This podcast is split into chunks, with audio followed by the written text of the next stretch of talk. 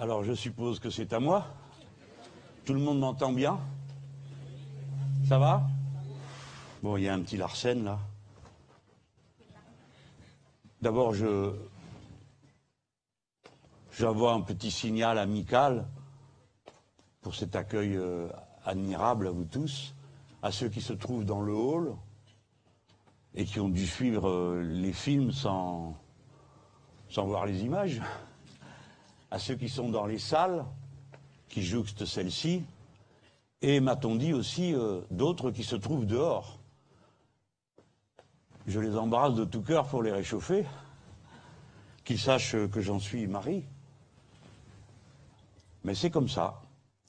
Je vois à cette affluence un signal que je comprends, qui ne tient pas à ma personne, mais à ce que, à cet instant, je peux représenter pour vous. Je sais que dans cette année si extraordinaire d'élection présidentielle, je figure dans les quatre premiers sans qu'on puisse dire à quelle place exactement.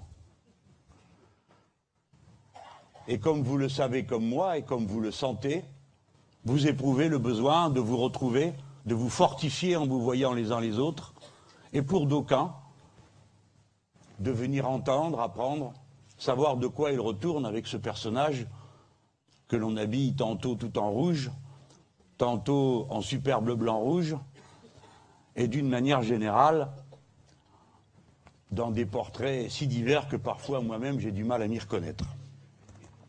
Je remercie les insoumis des deux Savoies qui ont organisé cette soirée. Naturellement également les membres de mon cher parti de gauche qui donnent le coup de main indispensable. Les élus qui me parrainent en Savoie.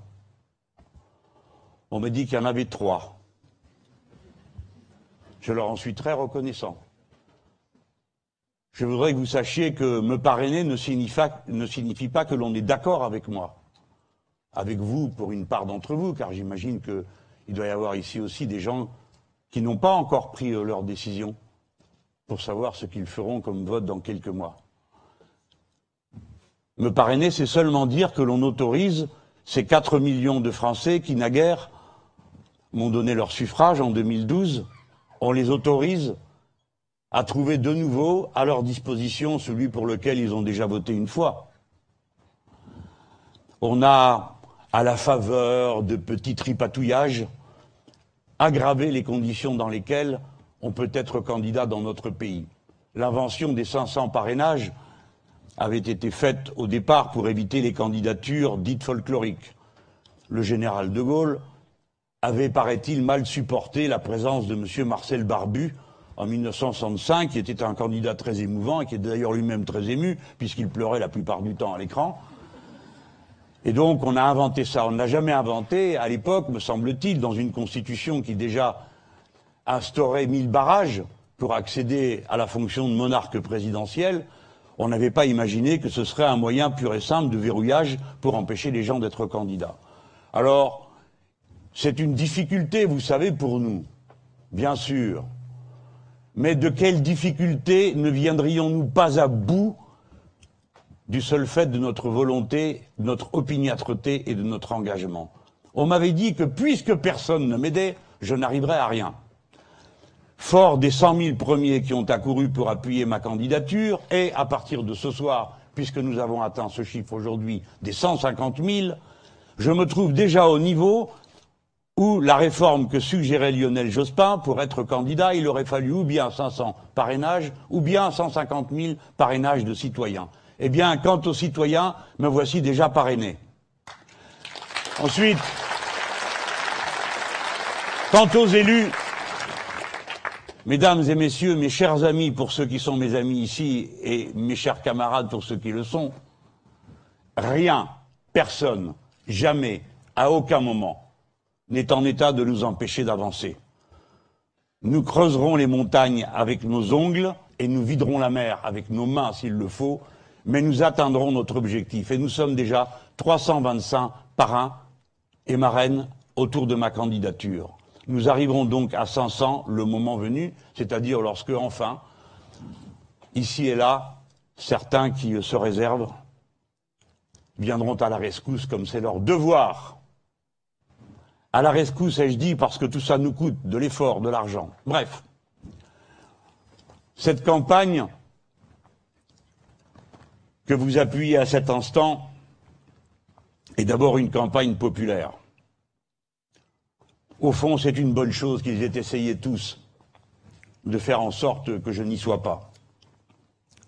Vous vous êtes même cotisé, alors que nous ne sommes pas un parti, la France insoumise. Nous sommes un mouvement, un label commun. Nous tâtonnons, nous cherchons des formes nouvelles pour nous entendre et militer. Eh bien, vous vous êtes cotisé. Vous ne le savez peut-être pas, mais vous avez déjà donné un demi-million d'euros. Ça va? C'est bien. Évidemment, on ne peut pas avoir les grandes salles qu'on aimerait avoir, parce que la démocratie, c'est de plus en plus cher dans ce pays. Déjà, c'est de plus en plus compliqué. Vous partez à l'ancienne avec vos tracts, et vous dites, tiens, je vais aller faire un porte-à-porte. Oui, que c'est pas possible. Il y a des digicodes. Alors après, vous dites, ben, je vais aller là où sont les gens. Où ils sont-ils, les gens? Pas à la sortie de la messe, il y en a moins qu'avant. Donc, je dis pas ça pour ironiser, hein. Donc on va où? Là où ils sont. Dans le centre commercial, misère, jusqu'au dimanche. Et eh dans le centre commercial, on ne peut pas, c'est une surface privée.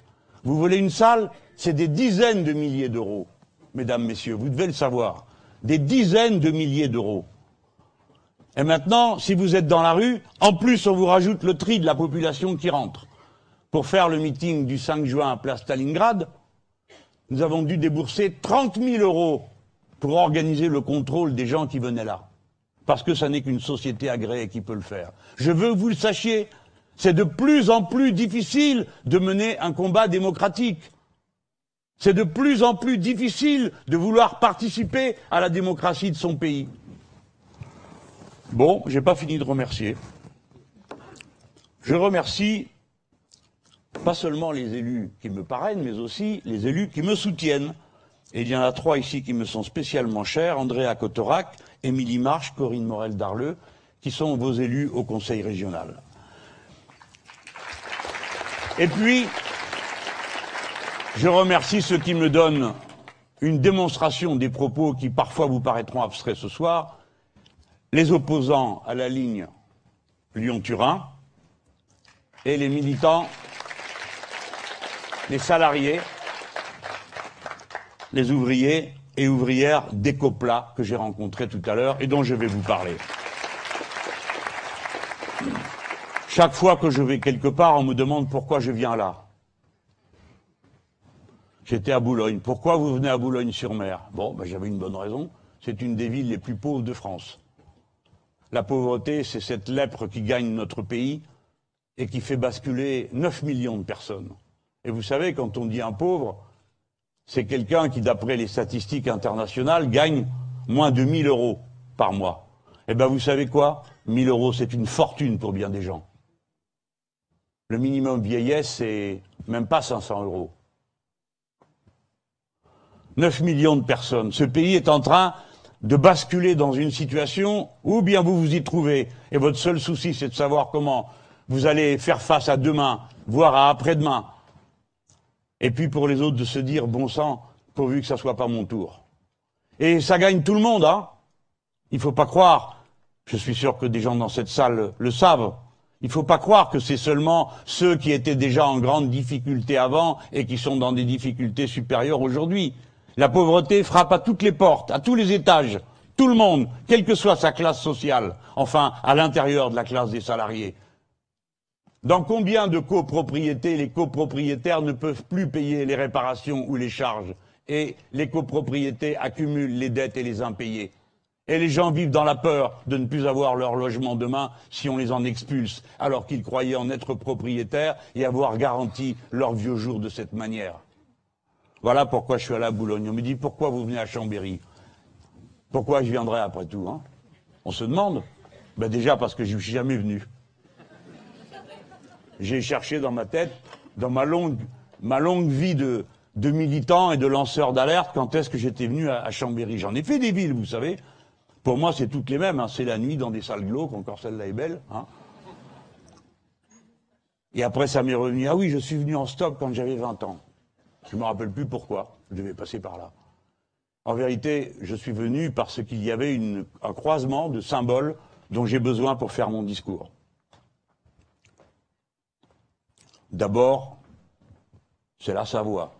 Et la Savoie, ah, pour un homme comme moi, il y a un nom qui s'attache à la Savoie. C'est Ambroise Croizat, le communiste qui a fondé la sécurité sociale.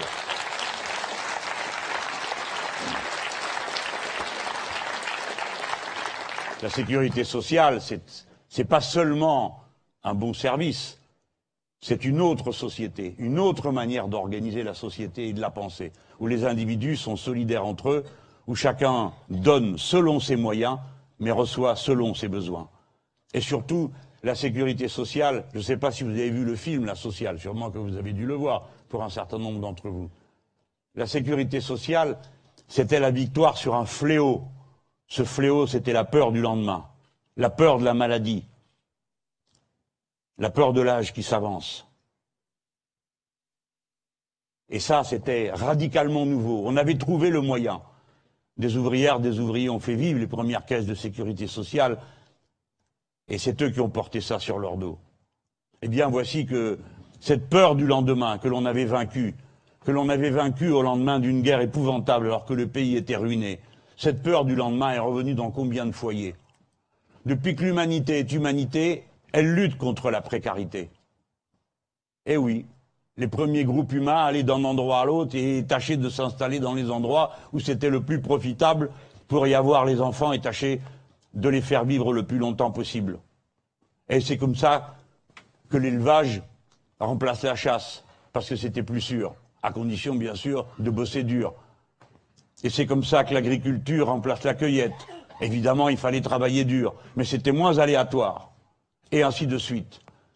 L'humanité a toujours voulu vaincre la peur du lendemain, s'installer dans la sécurité pour pouvoir devenir l'humanité complètement, avoir du temps pour faire autre chose que survivre, avoir du temps pour soi, pour les autres, pour l'art, pour la musique, bref, toutes les choses qui comptent et qui nous font spécifiquement humains. Voilà pour Croizat. Alors après, moi, chaque fois que je vais quelque part, je tourne les pages. Alors il paraît que vous étiez des allobroges.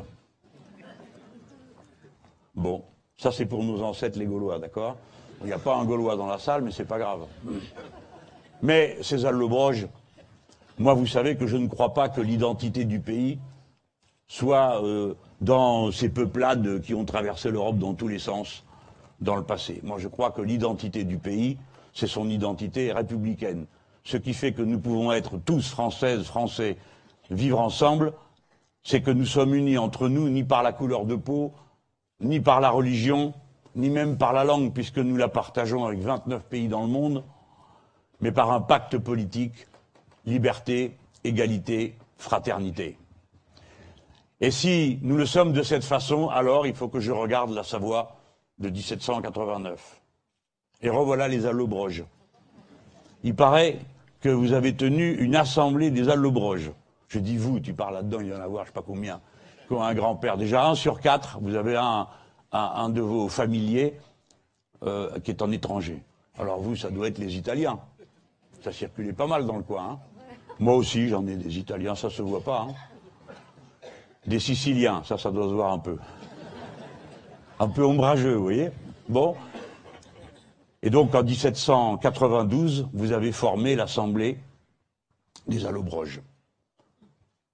Et la Savoie a décidé de se joindre à la République française, chasser son monarque et tourner la page de l'Ancien Régime avant qu'elle y soit précipitée de nouveau après nos défaites. Et la, Savoie est revenue de son propre gré, par son vote, à la France. L'histoire républicaine de la France a donc une part de ses racines dans la Savoie, par la volonté de de ceux qui composaient ce territoire à cette époque-là, on ne sait pas qui c'est, peut-être quelques-uns de vos ancêtres quand même, hein, s'y trouvaient. Sa volonté républicaine et sa volonté française est parfaitement claire. C'est la même chose, je pense, dans l'esprit de tous ceux qui y ont participé.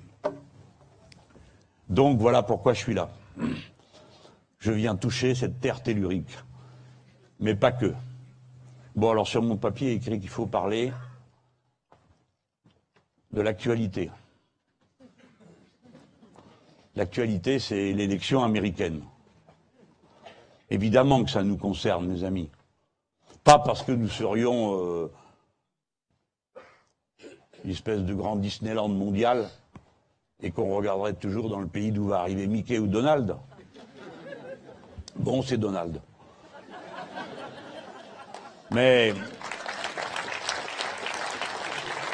Ouais, ben.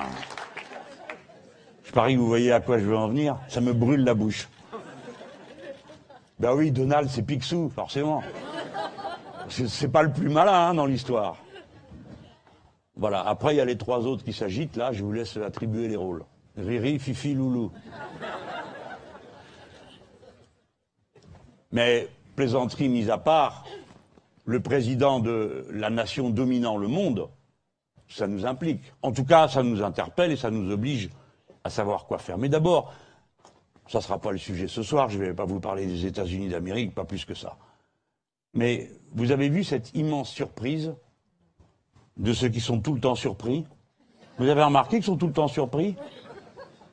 C'est comme s'ils préparaient quelque chose, que ça n'a pas lieu, et ils se disent surpris, alors qu'en réalité, ils sont en colère. Parce qu'ils n'ont pas réussi à obtenir des gens ce qu'ils voulaient leur faire faire. Voilà. Étonné, surpris, toujours. Que se passe-t-il là-bas? Il se passe là-bas ce qui se passe dans le monde entier. Les sociétés telles que nous les avons connues depuis la fin de la Deuxième Guerre mondiale, qui avaient engendré l'émergence d'une classe moyenne partout assez puissante, ce qui veut dire que le partage de la richesse entre le travail et le capital s'était fait d'une manière un peu plus juste, tant et si bien qu'est apparu ce qu'on appelait cette classe moyenne, c'est-à-dire des gens sachants, des gens travaillant et vivant avec une paye et un environnement qui leur permettait de mener une vie digne. En tout cas, ils essayaient de l'améliorer, ils avaient la certitude que leurs enfants vivraient mieux qu'eux-mêmes, comme eux-mêmes avaient mieux vécu que leurs parents. Eh bien, le système néolibéral, le libre-échangisme, c'est-à-dire les marchandises qui circulent d'un bout à l'autre du monde, avec un unique critère de sélection, le prix. Car si au XVIIIe siècle on pouvait dire aussi sottement que l'a dit le président Hollande que l'offre crée la demande, c'est-à-dire qu'il suffit qu'on vous amène une marchandise, si elle est assez peu chère, vous l'achèterez. Si vous y réfléchissez, c'est absurde dans tous les cas. Allez essayer de vendre des frigos à des Esquimaux. Allez vendre des radiateurs à des Sahraouis. Bien sûr que non, il ne suffit pas qu'une marchandise soit là et qu'elle ne soit pas chère pour que vous l'achetiez, mais ils le croient. Et par conséquent, ils font tout pour qu'elle ne soit pas chère. Pas chère est devenu une sorte de morale collective, d'objectif. Chacun doit se procurer un pas cher. Pas cher égale souffrance. Car au bout de pas cher, il y a quelqu'un qui souffre, qui travaille et qui est payé dans des conditions lamentables, qui travaille dans des conditions lamentables, qui est surexploité à l'autre bout du monde.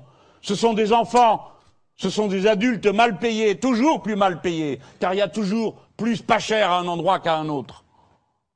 Voilà que les Ukrainiens coûtent le tiers d'un Chinois. Pauvres Chinois. Pauvres Ukrainiens. Et ainsi de suite. Eh bien, sur cette base, nos sociétés sont en train d'être détruites. La vague s'est levée d'abord dans l'Amérique latine de sociétés qui ne sont pas composées d'indigènes folkloriques qui jouent de la guitare, fument des cigares, dansent la salsa et boivent du rhum. Comme le croient bien des nantis ici qui s'en moquent assez facilement, je trouve. Ce sont des peuples avec des sociétés complexes, organisées, bien plus de différences sociales qu'on ne se l'imagine. Eh bien, leurs sociétés ont été rasées par le néolibéralisme. J'ai vu de mes yeux vus à Montevideo, dans la gare principale, comme vous diriez la gare de Lyon à Paris ou la vôtre ici, les arbres poussaient parce qu'il n'y a plus de train. J'ai vu en Argentine démonter les rails pour vendre l'acier parce qu'il n'y avait plus de train et qu'il fallait tout faire passer sur la route. Tout ce qu'on vous raconte ici aujourd'hui, tout ça a déjà été fait. J'ai vu des gens se retrouver dans le noir parce que le réseau électrique s'est effondré, parce que personne ne s'en occupait assez sérieusement, etc., etc.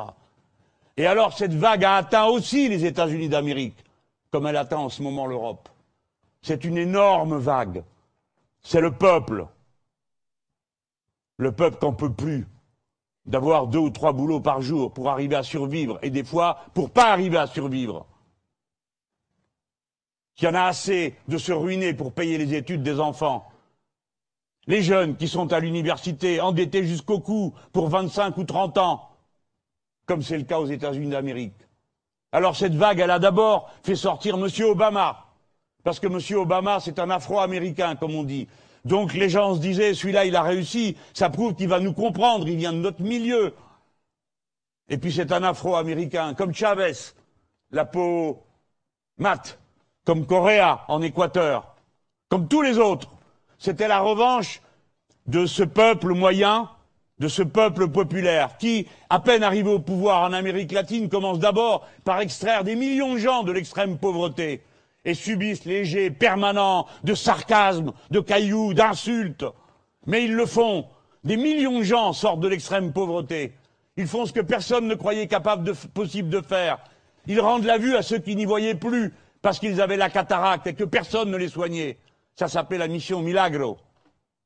Voilà ce qui s'est passé. Ça atteint les États-Unis d'Amérique. Et là, qu'est-ce qui se passe?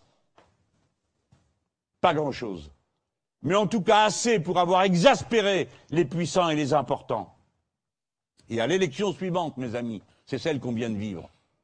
La vague, elle est toujours là. De quel côté va-t-elle aller? Va-t-elle aller du côté de M. Trump ou du côté du camp progressiste? Va-t-elle aller du côté de ceux qui affichent des convictions qui, à nous, nous paraissent insupportables Ou est-ce qu'elle va aller de l'autre côté? Eh bien, M. Trump a d'abord commencé par faire quelque chose. Il a exprimé les volontés du peuple là-bas de droite. Ça existe, vous savez, la droite populaire. Ça existe. Et les gens, ils croient de bonne foi que c'est de ce côté-là que va se faire leur, leur avenir, que c'est bien comme ça. Et puis, vous avez ceux qui préfèrent le camp progressiste, qui pensent qu'il faut faire ensemble. Bref, je ne vais pas vous raconter la droite et la gauche. Vous la connaissez aussi bien que moi, à supposer que là-dedans, on arrive à s'y retrouver, de savoir qu'est-ce qui est de droite et qu'est-ce qui est de gauche. Eh bien, on a bouché la voie. D'un côté, vous aviez cet homme qui s'impose, il gagne dans sa primaire en chassant tous ces bigots qu'il y avait du Parti républicain qui venaient parler toutes sortes de choses, du bon Dieu et des choses importantes. Hein. Je ne vous dis pas le contraire, mais enfin, les gens, ils vont pas voter pour ça, quoi. Ils ont beau être de droite, leur problème, c'est aussi la paye, le boulot, euh, l'éducation, la santé, ça les intéresse. Et ils entendent un type qui leur dit, nous, on va arrêter de fermer les usines. Eh bien, vous êtes de ce que vous voulez politiquement. Si c'est vous qui êtes dans l'usine, vous êtes pour le type qui vous dit qu'on va pas la fermer. C'est clair, non? Eh bien oui, ça s'appelle le peuple. Et c'est pas parce qu'il y a un peuple qui pense de deux manières différentes que ça cesse d'être le peuple. Le peuple a des intérêts, des aspirations, des revendications qui sont communes à tout le peuple, mais qui s'expriment différemment avec des solutions de droite, des solutions de gauche, des solutions de ce que vous voulez. Et de l'autre côté, que s'est-il passé on a eu un phénomène qui s'appelle Bernie Sanders. Alors, je vous garantis que moi, à côté, c'est presque la pop musique. Parce que Sanders, des cravates à pas sortir, des tenues pas racontables, même pas coiffées, il faisait aucun effort sur la forme. Mais sur le fond, mes amis, il n'a parlé que de revendications sociales. Et il battait Madame Clinton dans les États populaires dominés par les républicains, ceux qui ensuite ont fait la différence. Vous comprenez? Il a fallu tricher pour en venir à bout. Il a fallu l'invisibiliser médiatiquement. Il a fallu le traiter de tous les noms. Tous les noms, je vais vous dire. Un, il est trop énervé. Deux, il est antisémite. C'est la croix qu'on porte tous. Dès qu'on n'est pas de leur bord, c'est qu'on est antisémite. Et lui, pas de peau, si j'ose dire, pour ceux qui l'accusaient. Sa famille est morte en déportation. Eh ben, ça ne les gêne pas, les autres. Et ainsi de suite les mêmes injures, les mêmes caricatures d'un bord à l'autre de l'univers. Et malgré ça, il a fallu qu'il triche et qu'il triche et qu'il triche encore pour l'empêcher de gagner. Mais il y avait des foules immenses qui s'assemblaient, comme les États-Unis n'en avaient pas vu depuis des décennies. Figurez-vous qu'à New York, à deux occasions, des foules gigantesques se sont réunies dans les parcs. Voilà ce qui s'est passé. Le peuple est sorti de son lit et il a rencontré un bouchon qui s'appelle Madame Clinton, c'est-à-dire cette gauche millionnaire, corrompue, liée au système. On dit, mais l'autre aussi, ben, peut-être bien, moi, il le dit. Il fait pas semblant d'avoir de la compassion pour les autres, lui. C'est ça que les gens ne supportent pas. C'est le mensonge, la duplicité, l'évidence que la personne qui parle ne fera pas ce qu'elle dit, etc. Ça nous importe. Bon, il a gagné. Il y a de l'eau là-dedans Il a gagné. Alors, je ne vais pas commenter. Je vais vous dire ce que je lui reproche le plus. Aujourd'hui, enfin là, depuis deux, trois jours, a commencé la COP 22. D'accord? Maintenant, les gens,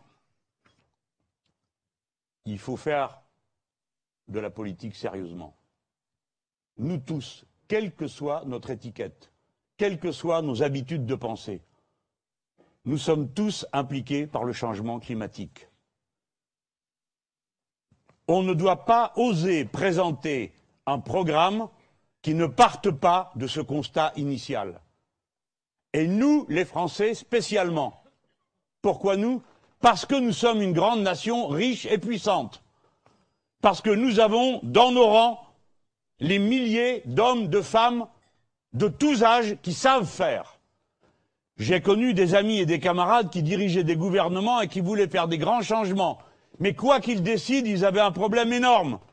Il n'y avait personne pour le faire. C'est-à-dire qu'il n'y avait pas la qualification, les compétences professionnelles, le savoir qui permet de tourner. Et nous, nous avons tout ça. Donc, nous devons marcher devant pour ce qui est du changement de nos manières de produire, d'échanger et de consommer, pour nous mettre à la hauteur de la tâche le changement climatique est commencé. L'humanité tout entière est mise au pied du mur de savoir ce qu'elle va faire face à ce qui s'annonce, à ce qui est déjà commencé, à ce qui est en cours. Ben ça commence mal, figurez-vous. Quand le maître du monde, peu me chaud qu'il soit de droite, de gauche ou ce que vous voulez, mais qui disent je ne crois pas au changement climatique. Je le cite là. Hein, je ne crois pas au changement climatique. On a appelé ça le réchauffement de la planète. Je ne sais pas qui lui a dit ça. Le changement climatique, maintenant, ils appellent ça une météo extrême, c'est nouveau. Et voici ce qu'il dit. C'est juste la météo. Ça a toujours été comme ça, le temps change. Il y a des tempêtes, de la pluie et des belles journées. Mais, dit Trump, je ne pense pas qu'on doive mettre les gens de notre pays en danger. Voilà. Donc cet homme dirige la première puissance du monde et il pense que le changement climatique, c'est une invention. Voilà qui est très dangereux. Et comme il le pense, ben, il prend les mesures qui vont avec. Et notamment celle-ci. La réglementation qui oblige des centaines de centrales à charbon à fermer et qui bloque la construction de nouvelles est stupide. On va tout enlever. Tout enlever, mes chers amis. Les États-Unis d'Amérique et la Chine sont les deux premiers pollueurs du monde. La Chine est en train d'appliquer un plan, parce que chez eux, ils planifient, et cette année, ils ont un meilleur résultat que l'année précédente. Même si ce n'est pas extraordinaire, c'est un début. J'ai lu que même M. Jadot le disait. Alors, je peux donc parler des Chinois sans être aussitôt suspecté d'être un membre actif du bureau politique du Parti communiste de ce pays, comme on me l'a fait dans le passé. Donc, si les, États-Unis, qui déjà ne faisaient rien, décident de faire moins que rien, c'est-à-dire de réouvrir les centrales à charbon, alors ils vont aggraver la situation. La situation est la suivante. Nous avons signé un accord à Paris, la COP 21. Moi, je fais comme tout le monde. Je dis bravo, c'est très bien, tout le monde a signé. Mais comme un certain nombre d'entre vous, il se trouve que j'ai lu ce qu'il y avait dedans. Et dans ce qu'il y a dedans, on se donne pour objectif que l'on n'augmente pas plus de 2 degrés la température. Et on dit 1,5, ça serait mieux. Forcément, parce que si on ne mettait pas 1,5, tous ceux qui habitent les îles n'auraient pas signé, vu qu'ils vont être noyés. Mais ça, c'est l'engagement que tout le monde a signé, à peu près. Pas les États-Unis d'Amérique. Ils ont signé, mais ça n'est pas ratifié. Ils ont d'ailleurs signé dans des conditions telles qu'il n'y a pas besoin de ratifier. Donc là où il y avait des verbes à l'impératif, ils les ont mis au conditionnel. Mais dans cette COP, 21, les engagements de chaque État. Ce que chaque État a promis de faire. Quand vous mettez bout à bout, c'est 3 degrés. 3 degrés et demi.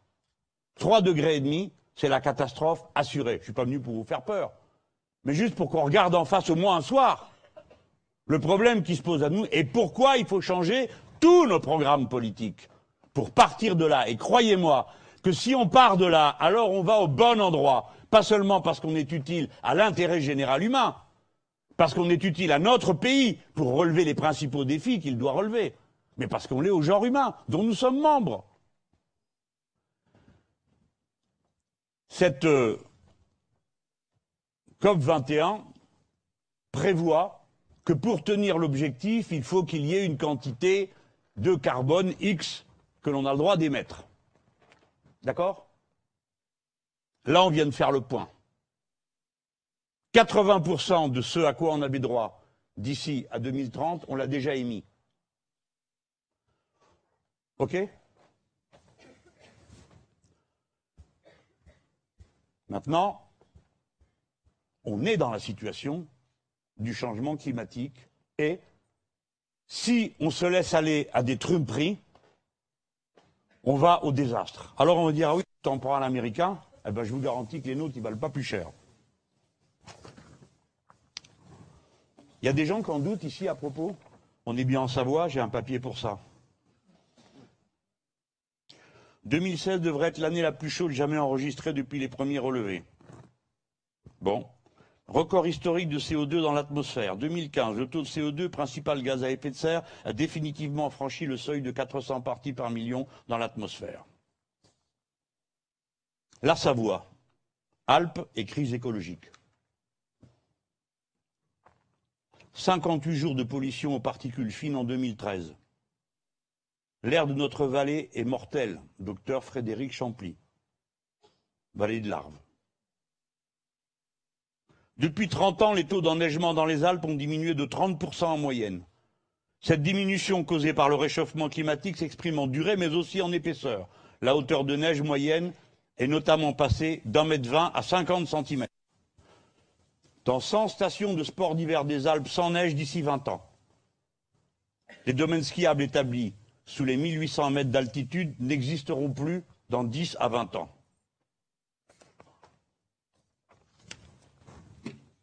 Ça, c'est la réalité. Je vous ai donné la réponse de Trump. Et maintenant, voilà les autres. C'est-à-dire les simili-Trump. Français. Sarkozy. L'écologie, ça commence à bien faire. 7 mars 2010. Et ça, ça se prétend être puissant. Il faut être arrogant comme l'homme pour penser que c'est nous qui avons changé le climat. Mais si, Monsieur Sarkozy, le climat est un système métastable, c'est-à-dire à la limite de l'équilibre, quand rien peut déséquilibrer. Par conséquent, même s'il est vrai qu'il y a eu des variations climatiques extrêmement importantes au fil de l'histoire, il n'empêche que ce que la part de l'homme rajoute par les émissions de gaz carbonique et l'effet de réchauffement est déterminant. Donc ce n'est pas du tout être immodeste ou arrogant que de le constater, c'est juste être sachant. Monsieur Juppé, En ce qui concerne l'exploitation des gaz de schiste, alors là, il n'y a pas au-dessus. Hein. Il n'y a pas au-dessus. Si, il y a le charbon allemand, la lignite, le lignite. Hein. Alors eux, ils rasent des villages entiers et ils extraient du lignite à ciel ouvert. Ne me regardez pas comme ça, hein, je ne suis pas germanophobe, je vous dis juste qui est. Je vous dis qu'il y a 400 personnes par an qui sont repérées comme étant mortes à cause de ces particules de charbon dans ce pays-ci. Ça, c'est aussi un fait. Et alors, puisque c'est le sujet, je viens du barrage, je vous en parler dans un instant. Vous le savez que j'étais au barrage tout à l'heure. Lui, il est pour privatiser EDF. L'État n'a pas vocation à diriger des entreprises. Il y a des ballots ici qui comptaient aller voter Juppé. Parce qu'il paraît que c'est un modéré. Moi, je n'ai pas encore compris en quoi il était modéré, mais là, je vais vous dire sur l'écologie, il n'est pas du tout modéré, il est carrément de l'autre côté. Dans le cas spécifique d'EDF, il détient 85% du capital. Eh ben, il pense qu'il faut réduire ça, parce qu'entre 85 et 51, il y a une marge. Oui, oui, entre 51 et 0, il y en a une autre. On connaît, vous commencez par un bout, vous finissez. Pendant que je suis à la droite, Macron. Le diesel, le diesel reste au cœur de la politique industrielle française. Bon appétit les gens. Et du projet industriel français de la mobilité environnementale. Qu'est-ce que ça peut bien vouloir dire, la mobilité environnementale Mais on entend environnement. Et comme on entend environnement, peut-être qu'on ne se rend pas compte qu'au passage, on a absorbé les particules fines, dont on meurt beaucoup dans notre pays, beaucoup. J'ai voulu vous lire ça après avoir commencé d'une manière un peu dramatique, pour vous faire mesurer le véritable écart qui existe entre ceux qui dirigent, ceux qui veulent diriger, et les plus grands problèmes qui nous sautent à la figure. J'ai commencé par le plus grand de tous, celui qui nous rattache à tous les autres êtres humains.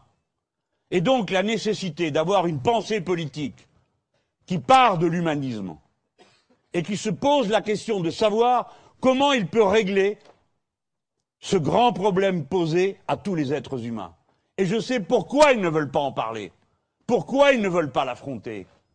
Parce que le capitalisme de notre époque est incapable d'y faire face. Il y est profondément hostile. Je vous l'explique en quelques mots. Dès lors qu'il organise le grand déménagement permanent du monde, il le fait par la multiplicité des acteurs qui interviennent sans aucune règle commune. Chacun va à moins cher.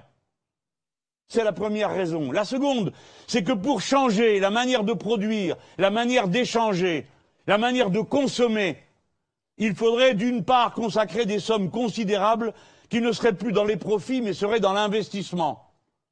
Et ça, le capitalisme financier de notre époque l'interdit pour pouvoir servir des rendements supérieurs à 10%, à 11%, à 15%, alors qu'autrefois on faisait du 3 ou du 4% de profit dans l'industrie.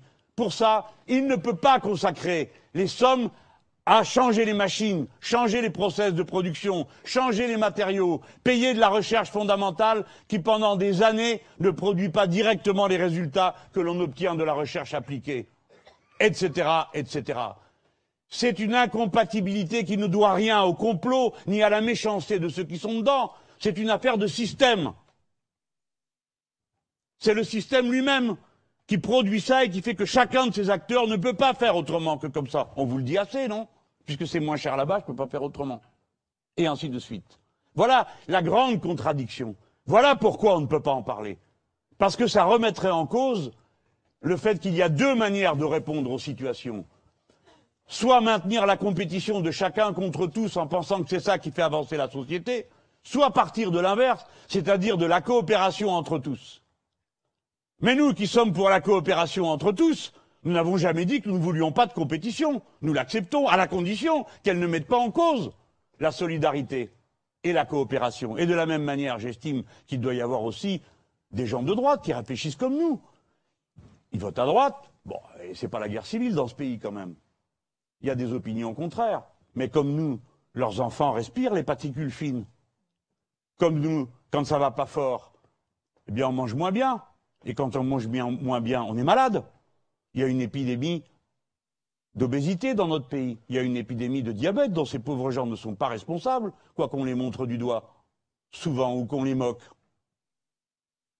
Par conséquent, je pense que ce moment et cette prise de conscience, pour quelqu'un qui vient comme moi de cette tradition-là, de l'émancipation, de l'égalité, c'est un moment particulièrement favorable, parce que nous sommes obligés de réfléchir. Nous sommes obligés de chercher des solutions et de ne pas nous en tenir aux routines. On a toujours fait comme ça, on fera toujours comme ça.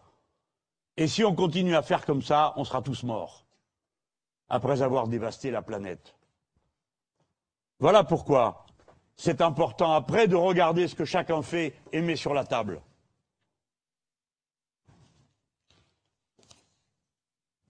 Alors aujourd'hui, moi. Ah oui, j'ai oublié de vous dire ça. Je vous ai lu les citations de droite et là, il est marqué. Il faut leur dire que Le Pen n'a pas voté la COP 21. Si vous êtes d'extrême droite, vous avez intérêt à avoir des gros poumons.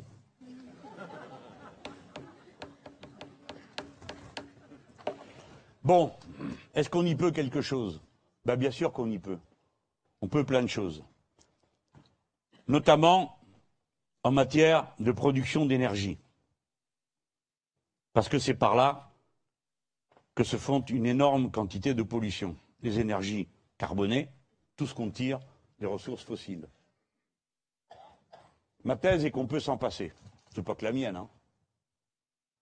Vous connaissez peut-être ma position parce que c'est celle qui s'appliquera si c'est moi qui suis élu. Je suis partisan de la sortie du nucléaire. Pourtant, on me dit, mais c'est une énergie propre.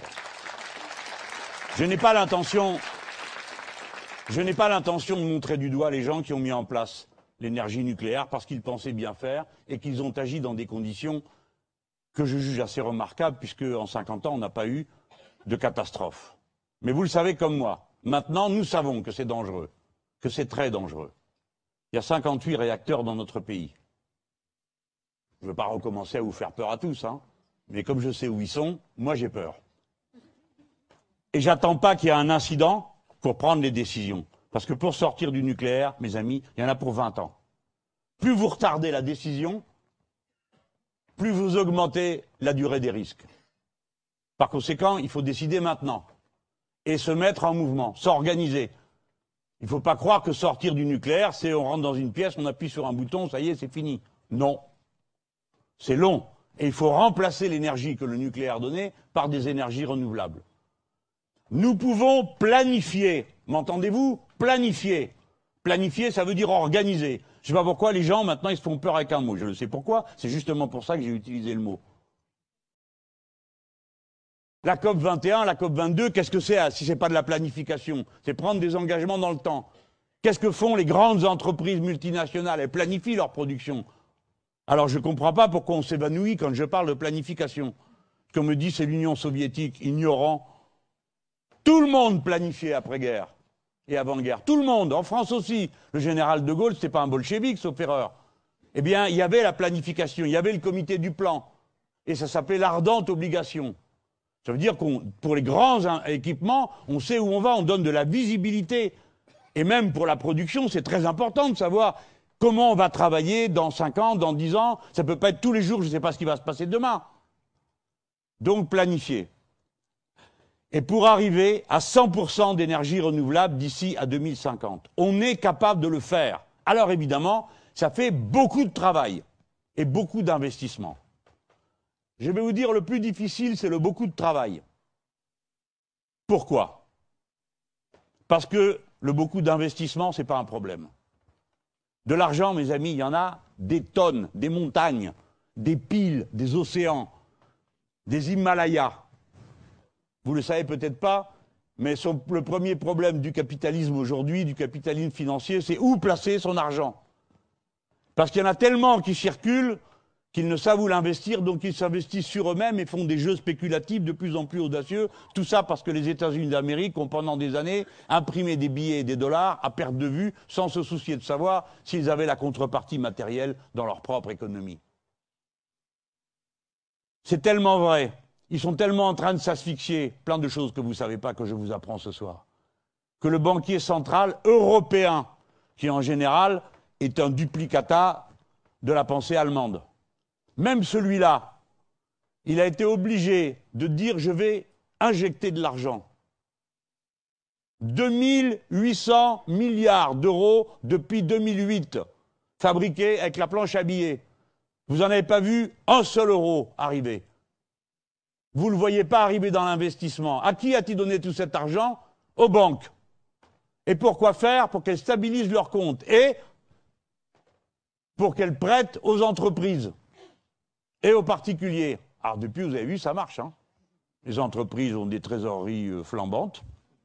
On investit beaucoup. Et vous-même, quand vous demandez un prêt, ça marche du feu de Dieu. Bien sûr que non. Tout cet argent est reparti dans la sphère financière. Voilà la caractéristique du capitalisme de notre époque, c'est qu'il accumule dans la sphère financière, pas dans l'économie réelle, pas dans la production. Eh bien, tout ça n'a servi à rien. Depuis le début de l'année, 85 milliards par mois sont distribués aux banques, les banques privées bien sûr, par mois, messieurs, dames. Ça fait tellement d'argent que vous n'arrivez même pas à vous représenter ce que c'est. 85, finalement, c'est presque rare. Parce que 85, mais c'est des milliards, les amis. Vous savez combien ça fait de SMIC? Jeté par la fenêtre comme ça, donné à des gens qui vont ensuite le mettre dans la sphère financière? Qui vous passent sous le nez 60 millions de SMIC. Il n'y aurait plus de chômeurs. Voilà pourquoi c'est un système. Ces gens-là ne peuvent pas imaginer de vous le donner. Mais si, figurez-vous qu'ils ont imaginé ça. Il y a quelqu'un pour rire qui a posé la question au banquier central. Il a dit Est-ce que vous êtes prêt à la solution? J'ai oublié le nom en anglais, tout ça. Euh, bon, bref, ça s'appelle en français l'argent hélicoptère. Vous savez ce qu'est l'argent hélicoptère? Eh bien, je vais vous le raconter. C'est une trouvaille d'un économiste, monétariste, même pas un mec de gauche. Hein. Il avait dit bah, quand le système est bloqué parce que les banques ne mettent pas d'argent dans l'économie productive, eh ben, on monte dans un hélicoptère avec un sac de dollars et on le jette sur les gens. Alors, comme ça tombe, les gens se disent je le prends, puis vite, je vais le dépenser, pas vu, pas pris. Et comme ça, ça relance l'économie. C'est pas une blague. C'est une image, bien sûr. C'est une caricature. Mais c'est l'idée qui est importante. C'est de se dire, quand tous les canaux sont bouchés, eh ben, il reste plus que cette solution aberrante pour relancer l'économie. Donc, l'argent n'est pas un problème. Et si les banques privées ne veulent pas mettre de l'argent dans l'investissement dont nous avons besoin pour relancer l'économie, mais d'une manière écologiquement soutenable, ça va être maintenant mon sujet. Eh bien, nous avons la Banque française d'investissement qui a été créée par ce gouvernement. Ah, ils ont fait quelque chose de bien À moitié. Comme d'hab. Ils ont créé une banque et ils l'ont nanti avec des emprunts et avec de l'argent qui était à la caisse des dépôts et consignations. Ils ont juste oublié un truc. C'est bête. Ils ont oublié de lui donner une licence bancaire. Pour une banque, ça fait bizarre. Hein C'est une banque qui n'a pas de licence bancaire.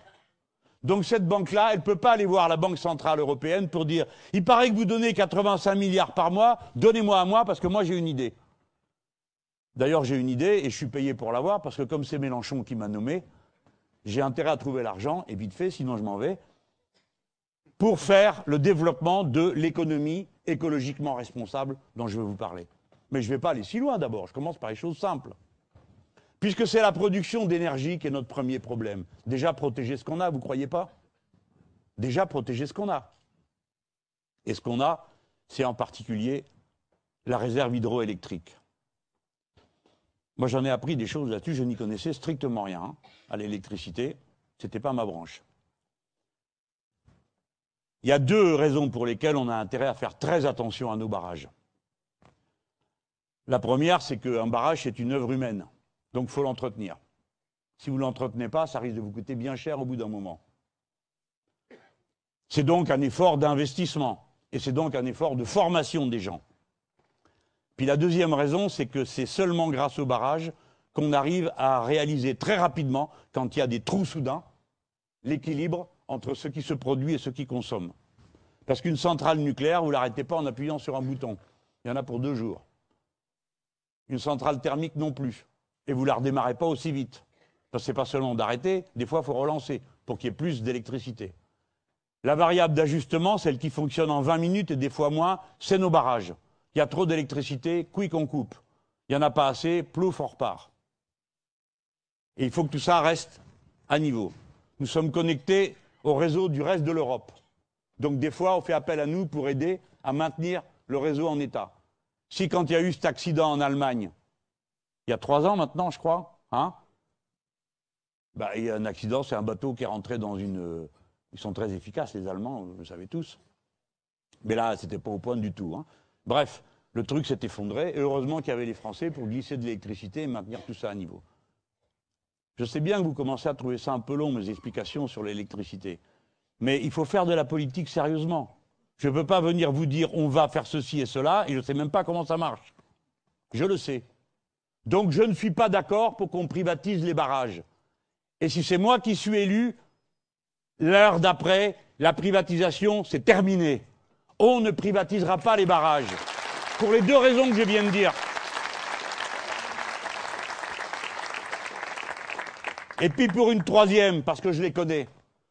à chaque fois, ils prennent une pause inspirée et disent allons aller à notre cœur de métier. Ça va, je connais. Une grande entreprise intégrée, c'est plusieurs sortes de services différents. Des fois, il y a quelque chose qui va moins bien et l'autre va mieux. Et donc l'entreprise reste d'équilibre. N'est-ce pas? Moi, je suis partisan des grandes entreprises intégrées. Parce que quand ils commencent à les découper en morceaux, c'est pour les vendre en morceaux. Et quand ils les vendent en morceaux, ça vous donne une grosse entreprise et plein de sous-traitants. Et les avantages sociaux acquis par les travailleurs de la très grande entreprise sont perdus dans la sous-traitance. Et de sous-traitant en sous-traitant, vous avez une chaîne de galère et de misère, de gens de plus en plus mal payés, de plus en plus maltraités, à mesure que les sous-traitants s'accumulent. Voilà la vérité. Donc, il faut que DF reste un monopole. Comment je m'y prendrai Il dit ça, mais il ne va pas le faire, il ne sait pas le faire. Si, il sait le faire. Je regarderai comment les autres ont fait. Parce qu'en Norvège, qui certes n'est pas membre de l'Union européenne, mais appartient à l'espace économique de l'Europe, eux, ils ont dit la production hydroélectrique, elle est d'intérêt général et d'intérêt national, donc elle ne peut pas être privatisée, ça reste un service public. Eh bien moi, je ferai pareil. Ça reste un service public. Et si je ne le fais pas moi, personne n'en parle. Et voilà pourquoi je viens à Chambéry. Je suis allé il y a quelque temps, pareil dans les Hautes-Pyrénées. Pourquoi maintenant? Parce que la France vient d'être mise en demeure de privatiser ces barrages. C'est-à-dire, là, on commence à entrer dans l'os du démembrement de ce qui fait la carcasse de ce pays. Parce que nous sommes comme ça. Nous n'avons pu être une nation industrielle si développée que parce que nous avions une énergie bon marché et abondante. Il y a un rapport entre les deux. Si on se laisse aller, à tout laisser partir, demain, quand vous direz je veux qu'on fasse ci, je veux qu'on fasse ça, passer dans le plan, ben, on vous dira bah, on ne sait pas le faire. Il n'y a personne pour le faire. Il n'y a pas l'énergie disponible pour le faire. Et nous en avons besoin compte tenu de tout ce qu'il y a à faire. Voilà l'enjeu qu'il y a sur une histoire comme celle de ces barrages. Et bon, apparemment, personne n'a trop réagi sur l'affaire. Alors moi, je le fais. Pourquoi vous venez là? Parce que le barrage, oh le barrage.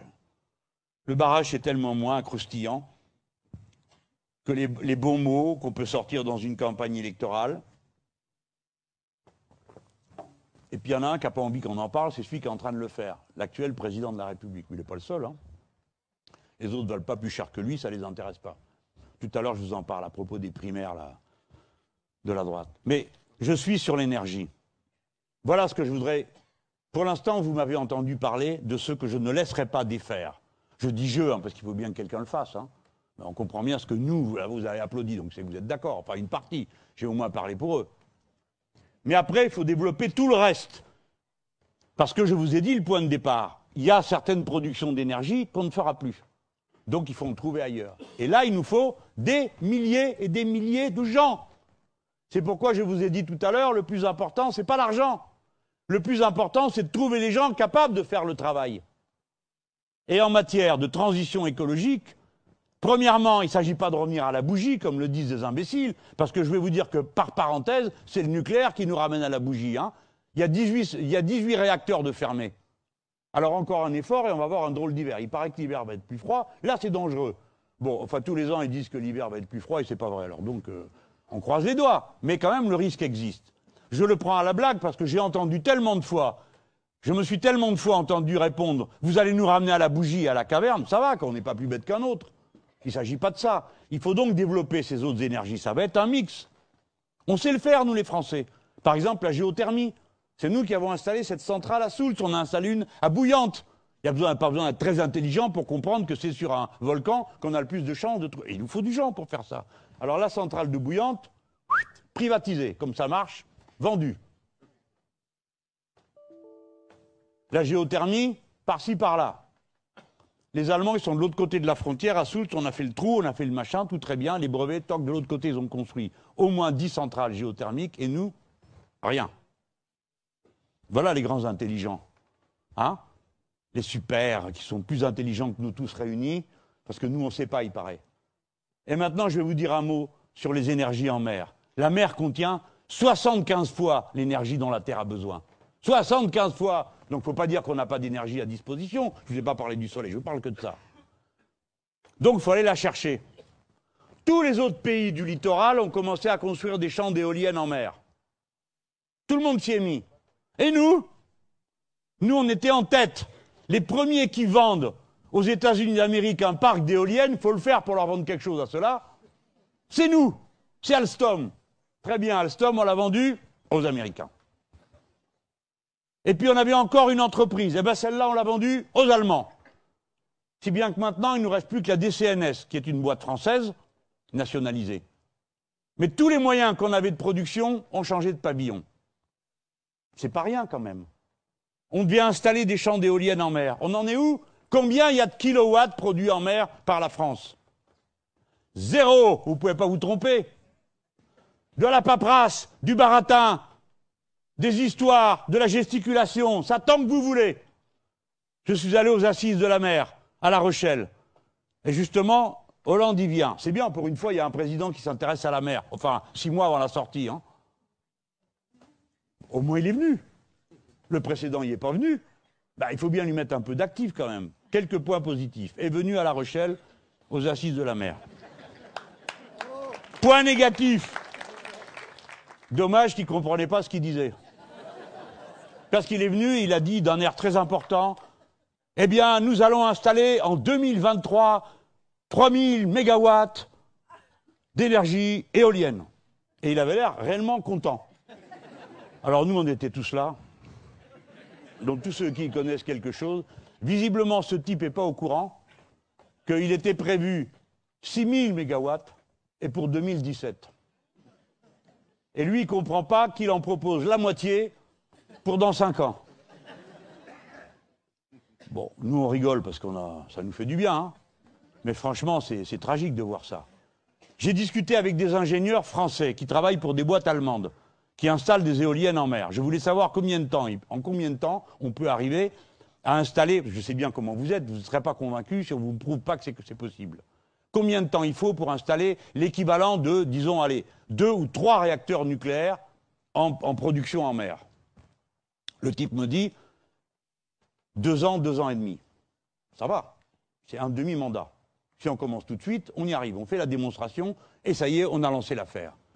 Maintenant, il nous faut des milliers de gens pour faire tout ça. Des gens formés. Donc déjà, on pourrait, alors je parle en général de l'économie de la mer, hein, là je vous fais grâce de tout le reste, mais on pourrait avoir au moins un lycée maritime par département sur le littoral, non? Au moins un eh Ben c'est pas le cas. Il y en a un pour tout Nord-Pas-de-Calais. Zéro pour les Bouches du Rhône. C'est pas mal, hein, comme trouvaille.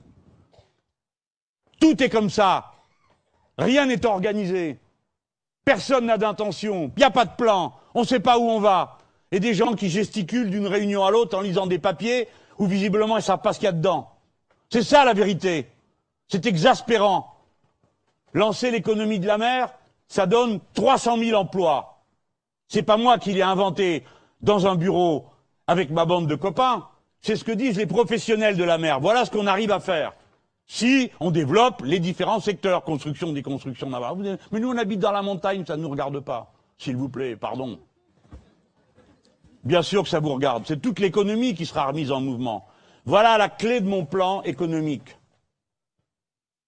C'est de relancer la machine d'une manière écologiquement responsable par l'économie de la mer. Et ces 300 000 emplois et l'argent qu'il faudra investir et les autres boulots qui viennent derrière. Tiens, par exemple, l'économie de la mer, c'est une affaire pour les coiffeurs. Ça n'a pas de rapport? Ben si, ça en a un. Si vous avez des gens qui vont au travail, ils ont une paye. S'ils ont une paye, eh ben, ils peuvent aller chez le coiffeur. La première chose qui supprime quand il n'y a plus de paye ou quand il y a une mauvaise paye, c'est le coiffeur. Je prends cet exemple, je pourrais vous en dire dix comme ça, pour vous montrer comment les choses se tiennent l'une à l'autre. Il faut tout changer. Pour installer une éolienne en mer, une pale, ça fait 70 mètres de long. Il faut donc équiper autrement les ports du travail pour mettre les ports en route. Ensuite, il faut mettre les navires de service pour emmener les pales en mer, les installer, et une fois qu'elles sont installées, aller les surveiller. Et ainsi de suite. C'est donc une masse considérable de travail, mais de travail hautement qualifié. Il faut donc que les gens, les jeunes, on les trouve, on leur propose ces métiers-là. Donc on arrête de tout désorganiser dans l'enseignement professionnel. Comment admettre que continue à fermer des lycées d'enseignement professionnel, du service public, avec des gens qui font des gargarismes du matin au soir avec l'apprentissage. Combien parmi ceux qui recommandent ça ont un gosse en apprentissage Est-ce qu'ils ne savent pas pourquoi on y allait Bien sûr qu'il y a des métiers où il en faut de l'apprentissage, mais c'est pas avec l'apprentissage qu'on va régler les problèmes de formation qui, nous sont posés. Ils veulent en mettre 500 000 en apprentissage, Nigo, depuis qu'ils ont décidé d'en mettre 500 000, depuis qu'ils donnent des primes pour qu'on aille en apprentissage, il y a moins de gens en apprentissage. Il se passe quelque chose, vous croyez pas? Mais les gens sont pas fous. Ils voient bien que le, le 25% des contrats d'apprentissage sont rompus dans les trois premiers mois. Pas vu, pas pris, le mobile en apprentissage, il est parti, il n'est plus nulle part. Donc il n'est plus dans aucune statistique et tout le monde est content. Moi voilà comment je vois les choses, comment on peut organiser et donc pour ça planifier. De ceux qui apprennent à faire, ensuite faire et ensuite partir de l'exigence écologique. Si vous vous occupez de la mer, vous êtes obligé de vous occuper de la terre. Parce que si vous vous occupez de la mer, vous vous apercevez que les coquillages, que les algues, que toutes les choses que vous y installez ne peuvent pas tenir le coup si vous continuez à faire l'agriculture de brut que vous êtes en train de faire. Et qui est en train de tout détruire. La terre, l'air et ceux qui travaillent la terre. Ça, c'est la vérité dans le pays record d'Europe de consommation des pesticides. Et ce que je raconte, je l'invente pas. Il y a déjà un territoire grand comme la France entière dans le golfe du Mexique où il n'y a plus trace d'organismes vivants. Vous m'entendez? Il n'y a plus rien. Rien de rien. Du sable au fond de la mer. Et encore, il n'y en aura pas si longtemps que ça, parce qu'à force de prendre du sable pour faire du béton, il n'y aura plus de plage d'ici à 50 ans. Oh, ce soir, vraiment, il n'y a plus ni plage, ni air, ni Mélenchon, c'est terrifiant hein, comme meeting. Hein. Mais bon, c'est un défi, c'est ça qui est intéressant. C'est un défi, donc on va le régler par de la technique, par de l'invention, par de la solidarité. Vous êtes obligé de vous occuper de l'agriculture, je viens de vous dire. Donc vous voulez une agriculture bio, hein? Eh bien oui, c'est l'agriculture paysanne. Comme on dit, il ben, faut les payer. Vous êtes d'accord? Eh bien oui, il faut les payer. Ça prend plus de temps. Donc, si vous voulez les payer correctement, il vous faut une meilleure paye. Par conséquent, si le SMIC augmente, c'est écologique.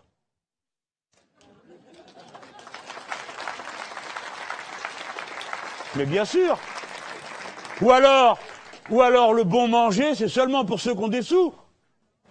Et vos gosses qui c'est qui est d'accord pour lui faire boire du lait plein d'antibiotiques qui sort de la ferme des mille vaches?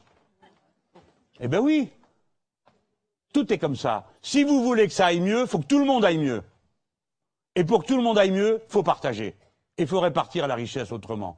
Je veux bien qu'on me traite de bolchevique pour ça, de rouge, d'exagéré, et tout ce qu'on veut, mais est-ce que quelqu'un est capable de me montrer comment on peut faire autrement pour atteindre le même résultat? Non. Non. Et ceux qui, pendant dix ans, vingt ans, trente ans, nous ont bourré la tête avec leur flexibilité, leur compétitivité, leur mondialisation qui semblait tomber du ciel, à quel résultat sont-ils arrivés? Où ça va mieux pour nous? Dans quel domaine? Ce n'est pas vrai. Ah bon, je vous ai parlé de l'agriculture, je termine juste là-dessus. Il me faut 400 000 personnes pour faire l'agriculture paysanne dont je vous parle. Mes amis qui ont préparé le programme agricole, ils étaient tout contents. Ils ont tout prévu. Je vous garantis qu'il ne manque pas un bouton de guêtre. Évidemment, la FNSEA va être très fâchée. Eh bien, qu'est-ce que vous voulez? C'est comme ça. Hein. si c'est eux qui gagnent, ils continueront à tout pourrir. Si c'est nous, bah, on changera la manière de faire. Sauf que je ne fais pas le fier. Parce que 400 000 personnes pour faire de l'agriculture paysanne, mes amis, il faut les trouver. Il y en a déjà 200 000 qui bossent, mais il va falloir qu'ils changent leur manière de bosser. Mettons même qu'il y ait 100 000 jeunes qui attendent pour pouvoir être paysans eux-mêmes. Il faut encore que j'en trouve 100 000 ou 150 000. Et cela, je ne vais pas leur dire Ah, j'ai une idée formidable pour toi. Toute ta vie au cul des vaches, pas de vacances, pas de loisirs, une paye de misère. Ça te va C'est ça, paysan en France. Ils sont suicidants tous les deux jours, dans une indifférence totale. On n'en parle jamais. Une misère, une détresse, une solitude totale. Des gens qui au départ se disaient je vais faire des animaux, je vais faire des céréales ou que sais-je encore, et qui se retrouvent à faire des paperasses pour avoir droit à ceci, droit à cela. Bon, il faut qu'on en trouve 100 000 ou 200 000. Pareil, on va donc changer la condition paysanne. Et il va falloir surtout changer l'éducation en amont. C'est-à-dire que ceux qui vont au lycée, il y a plein de jeunes hein, qui veulent y aller à la terre. Et dans les, dans les, les fermes bio que j'ai visitées, ceux qui me racontent que c'est l'âge de la pierre, il ferait bien d'y aller, hein. Parce que c'est tout, bac plus 1, bac plus 2, bac plus 5. Je suis allé dans une dont j'arrive jamais à me rappeler le nom. Ils avaient là 70 vaches, ils vivaient à 10 dessus. avec des payes, bon, moyennes, mais euh, des payes bien, quoi, pour vivre. Hein. Ils vendaient en circuit court. Vendre en circuit court. Relocaliser. Je ne dis pas qu'on peut le faire tout le temps. Mais on ne doit pas avoir comme objectif qu'on ne le fera jamais. Et que la seule manière de produire qui vaut la peine, c'est celle qui permet de faire de l'exportation. Non. Le circuit court est rentable. Ceux qui arrivent à installer des circuits courts paysans en vivent. Et il n'y a pas que dans la paysannerie que c'est comme ça. Il faut arrêter le grand déménagement du monde dont je vous ai parlé tout à l'heure, qui est la cause numéro un du changement climatique et du reste des autres catastrophes écologiques. Ça, ça va m'amener à Ecoplat. Parce qu'après tout, c'est un exemple, non? C'est un exemple de deux choses. D'abord, du fait qu'il y a un problème avec les tribunaux de commerce. Je le laisse pour ce soir, j'ai assez d'ennemis pour aujourd'hui. Mais regardez, c'est toujours la même logique. Une entreprise est là. Vous avez des gens dedans. Et qui est-ce qui fait la fortune de l'entreprise? Apparemment, ce n'est pas le capital. C'est bien les gens qui sont là-dedans qui savent le faire. Bref, vous connaissez l'histoire mieux que moi puisque vous êtes du coin. Primo, six fonds de pension, un derrière l'autre, achètent cette entreprise. D'où elle sort cette entreprise? Ceux qui ont mon âge là, vous en rappelez? Péchiné, Péchiné, c'était le grand groupe aluminium français, privatisé, cœur de métier, blabla, découpé en tranches, en petits morceaux, et à la fin, il reste plus rien. Il reste Ecoplat. Ecoplat, c'est une lointaine subdivision de la grande entreprise intégrée qui était Péchiné. Et maintenant, voilà qu'un derrière l'autre, forcément, les types, ils viennent là placer de l'argent. Pourquoi? Ben Parce que euh, cette petite entreprise produit 70% euh, des, ou 60% des emballages aluminium qui sont utilisés dans notre pays. Les clients sont contents, le fonds de pension fout le camp. Deux leçons à prendre. Premièrement, on se rappelle que c'est les gens qui font la fortune d'une entreprise. Deuxièmement, que le capital ne peut pas avoir tous les droits. Et là, il a un droit incroyable. Il rentre, il sort, fait ce qu'il veut. Non, moi, je ne suis pas d'accord. Je ne suis pas d'accord. Donc, comme je ne vous propose pas de nationaliser toutes les entreprises, comme on en accuse souvent, euh, si ça c'est possible, moi je ne verrai pas d'inconvénient, mais comme ça a l'air compliqué à faire d'un seul coup, je ne m'y prends pas par ce bout-là, et en plus, vous trouveriez toujours des raisons d'avoir peur, et moi, je m'épuiserai à essayer de vous convaincre. Bon, bah, dans quoi je suis parti, là? C'est parce que dans ma tête, il y a... Vous savez que la seule solution qui reste maintenant pour rattraper tout ça, c'est de nationaliser ce machin microscopique. Parce que comme la justice est passée là-dessus, on ne peut plus rien faire. La, la, la, la leçon numéro 2, je disais, c'est les droits du capital. Je suis pour qu'il y ait un droit différent de vote pour le capital suivant la durée de l'investissement. C'est-à-dire, si vous refusez de signer le papier qui dit je m'engage à maintenir mon investissement pour 4 ans, 5 ans ou 6 ans, eh bien vous avez zéro droit de vote. Parce qu'il n'y a aucune raison que vous ayez le pouvoir de décider dans une entreprise que vous vous apprêtez à quitter. Et ça, tout le monde peut le comprendre. Ne me dites pas que c'est du communisme. Parce que j'ai connu pire que ça. Au Brésil, ils mettaient un dépôt de garantie. C'est-à-dire, ils investissaient, mettons 100, et ils mettaient un dépôt de garantie, disons 10. Et s'ils ne tenaient pas à la durée d'investissement, 10, ils les perdaient. Ça restait pour l'État. Donc vous voyez qu'il y a des mesures très dures qui ont été appliquées dans le monde pour contrôler la circulation des capitaux et notamment des capitaux investis dans l'activité productive. C'est celle-là qui nous intéresse. Deuxième conclusion, puisque c'est les gens, et vous aviez l'air d'être d'accord, qui font la richesse d'une entreprise, quand ils veulent, lorsque le patron s'en va, quand ils ont le bonheur de savoir qui c'est, eh bien, s'ils veulent, eux, reprendre l'entreprise, ils doivent avoir un droit de préemption. C'est-à-dire que le premier qu'on écoute, dont on regarde le projet et à qui on donne l'entreprise, ce sont les salariés constitués en coopérative. Et ça, on peut le faire dans des tas d'activités. Là, c'est ce qui se proposait de faire, comme vous le savez. Mais vous avez vu au cours des deux ou trois dernières années comment dans le mouvement ouvrier, je dis bien le mouvement ouvrier, parmi les ouvriers, les salariés, cette idée de l'utiliser la coopérative comme un moyen de maintenir un instrument de production parce que seuls les salariés les ouvriers savent le faire tourner et ils savent qu'ils en tirent un rendement qui certes est insuffisant pour un fonds de placement ou pour un capitaliste qui veut faire du 10 ou du 15, mais eux ils se contentent du 2 ou du 3 et d'avoir leur boulot. Eh bien il faut que cela ait la priorité. C'était ce qui était prévu. Toi, j'ai marqué sur mon papier, on ne parle pas du PS. Je suis obligé, c'est eux qui gouvernent. Alors, il était prévu qu'il y aurait ce droit de préemption inscrit dans la loi. Monsieur Hamon se vante de l'y avoir mis. Pas de bol, non. Juste les travailleurs ont le droit de présenter leur projet. Mais ils sont contents avec un droit pareil. Et quand un entrepreneur vend l'entreprise, eh bien, il y avait obligation, c'était ça qu'on avait dit, s'ils vendent l'entreprise, il y a obligation qu'ils cherchent, le donnent à un repreneur. Non. Maintenant, la loi a été arrangée à la sauce, comme toujours, hein, on fait les choses à moitié, et comme on les fait à moitié, bon, on les fait pas du tout. On fait les choses à moitié. Donc, ah non, obligé à trouver un repreneur, non, à rechercher.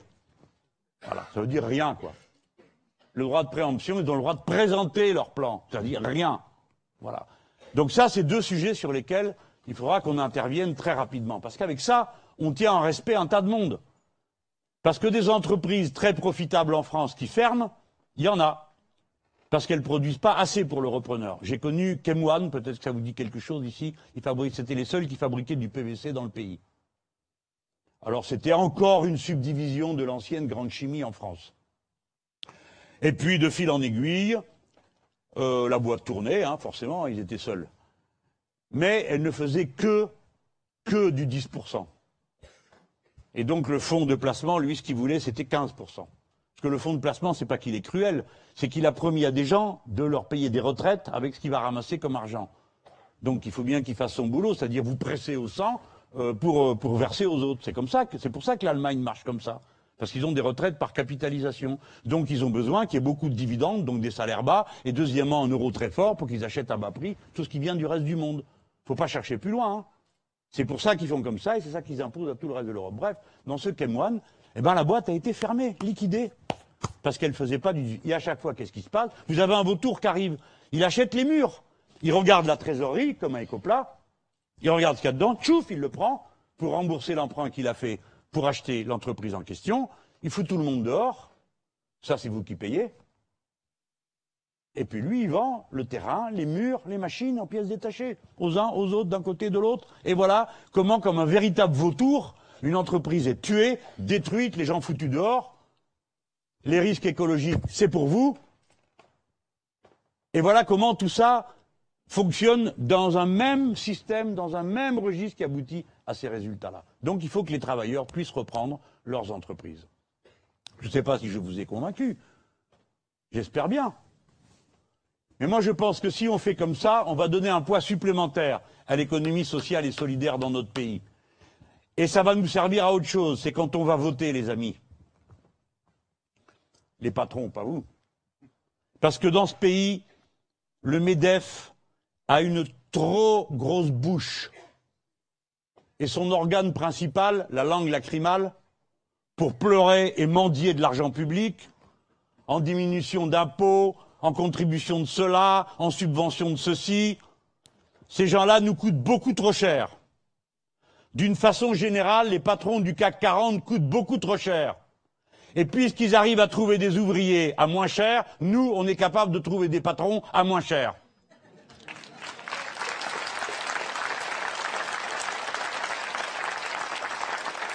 C'est une blague du syndicat des métallos allemands. Parce que vous avez vu que cette année, ils sont records d'Europe dans l'art de s'être goinfrés. Nous avons les patrons qui sont les mieux payés. Et cette année, ils sont augmentés à peine de 20% quand même. Et attendez, compte tenu des efforts. Et c'est comme ça sans arrêt. Alors, euh, record d'Europe des dividendes versés. Et vous apprenez ça l'année où vous apprenez qu'on leur a filé 20 milliards de crédits d'impôt. Où ils sont passés les 20 milliards C'est où les emplois C'est où les machines nouvelles Où elles sont Où c'est Montrez-les-nous qu'on y aille. On ira même avec Hollande sous le bras pour inaugurer. Montrez-nous. Pillards, bon à rien, parasites. Tout cet argent a été perdu. Perdu. Pas pour tout le monde, mais perdu. Et pendant que eux s'enrichissaient comme ça. Ah, vous êtes trop simpliste, monsieur Mélenchon. Non, c'est vous qui êtes simpliste. Je connais même quelqu'un qui m'a dit une fois, mais moi, ça ne me dérange pas qu'il y ait des riches. Ce qui m'embête, c'est qu'il y ait des pauvres. Vous voyez pas le rapport entre les deux?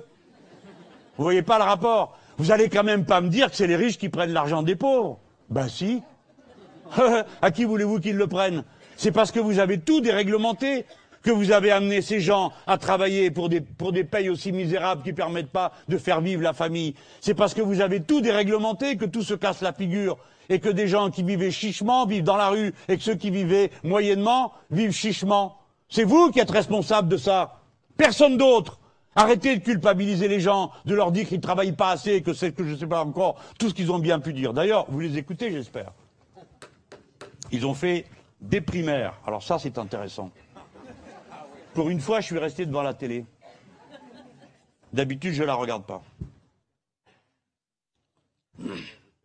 D'abord, il y a une chose dont ils ne parlent pas. On est tranquille. C'est d'écologie. Ça ne les concerne pas, ils ne sont pas des êtres humains comme les autres.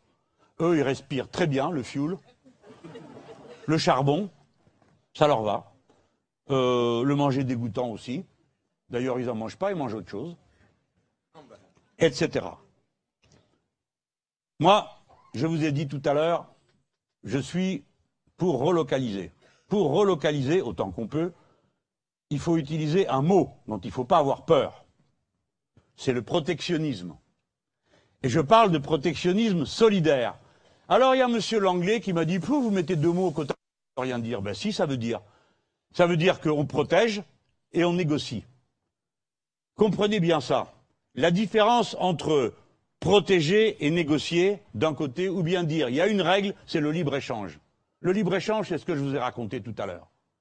L'Union européenne actuelle, elle prévoit le libre-échange, non seulement pour elle-même, mais avec le reste du monde. Et non seulement elle et le reste du monde, mais dans le reste du monde, elle veut qu'il y ait le libre-échange. Et c'est ce libre-échange qui permet aux uns d'inonder les autres de production, et ces autres productions détruisent les productions locales. C'est le cas notamment dans toute l'Afrique, avec les accords de partenariat économique où on dit vous avez le droit d'amener chez nous tout ce que vous voulez, et nous, on a le droit d'amener chez vous tout ce qu'on veut. C'est ce qui a été traité de sinistre plaisanterie par le président de l'Afrique du Sud. Et même le président libéral du Sénégal a dit J'espère que vous n'y croyez pas. Ben si, ils y croient et ils le font.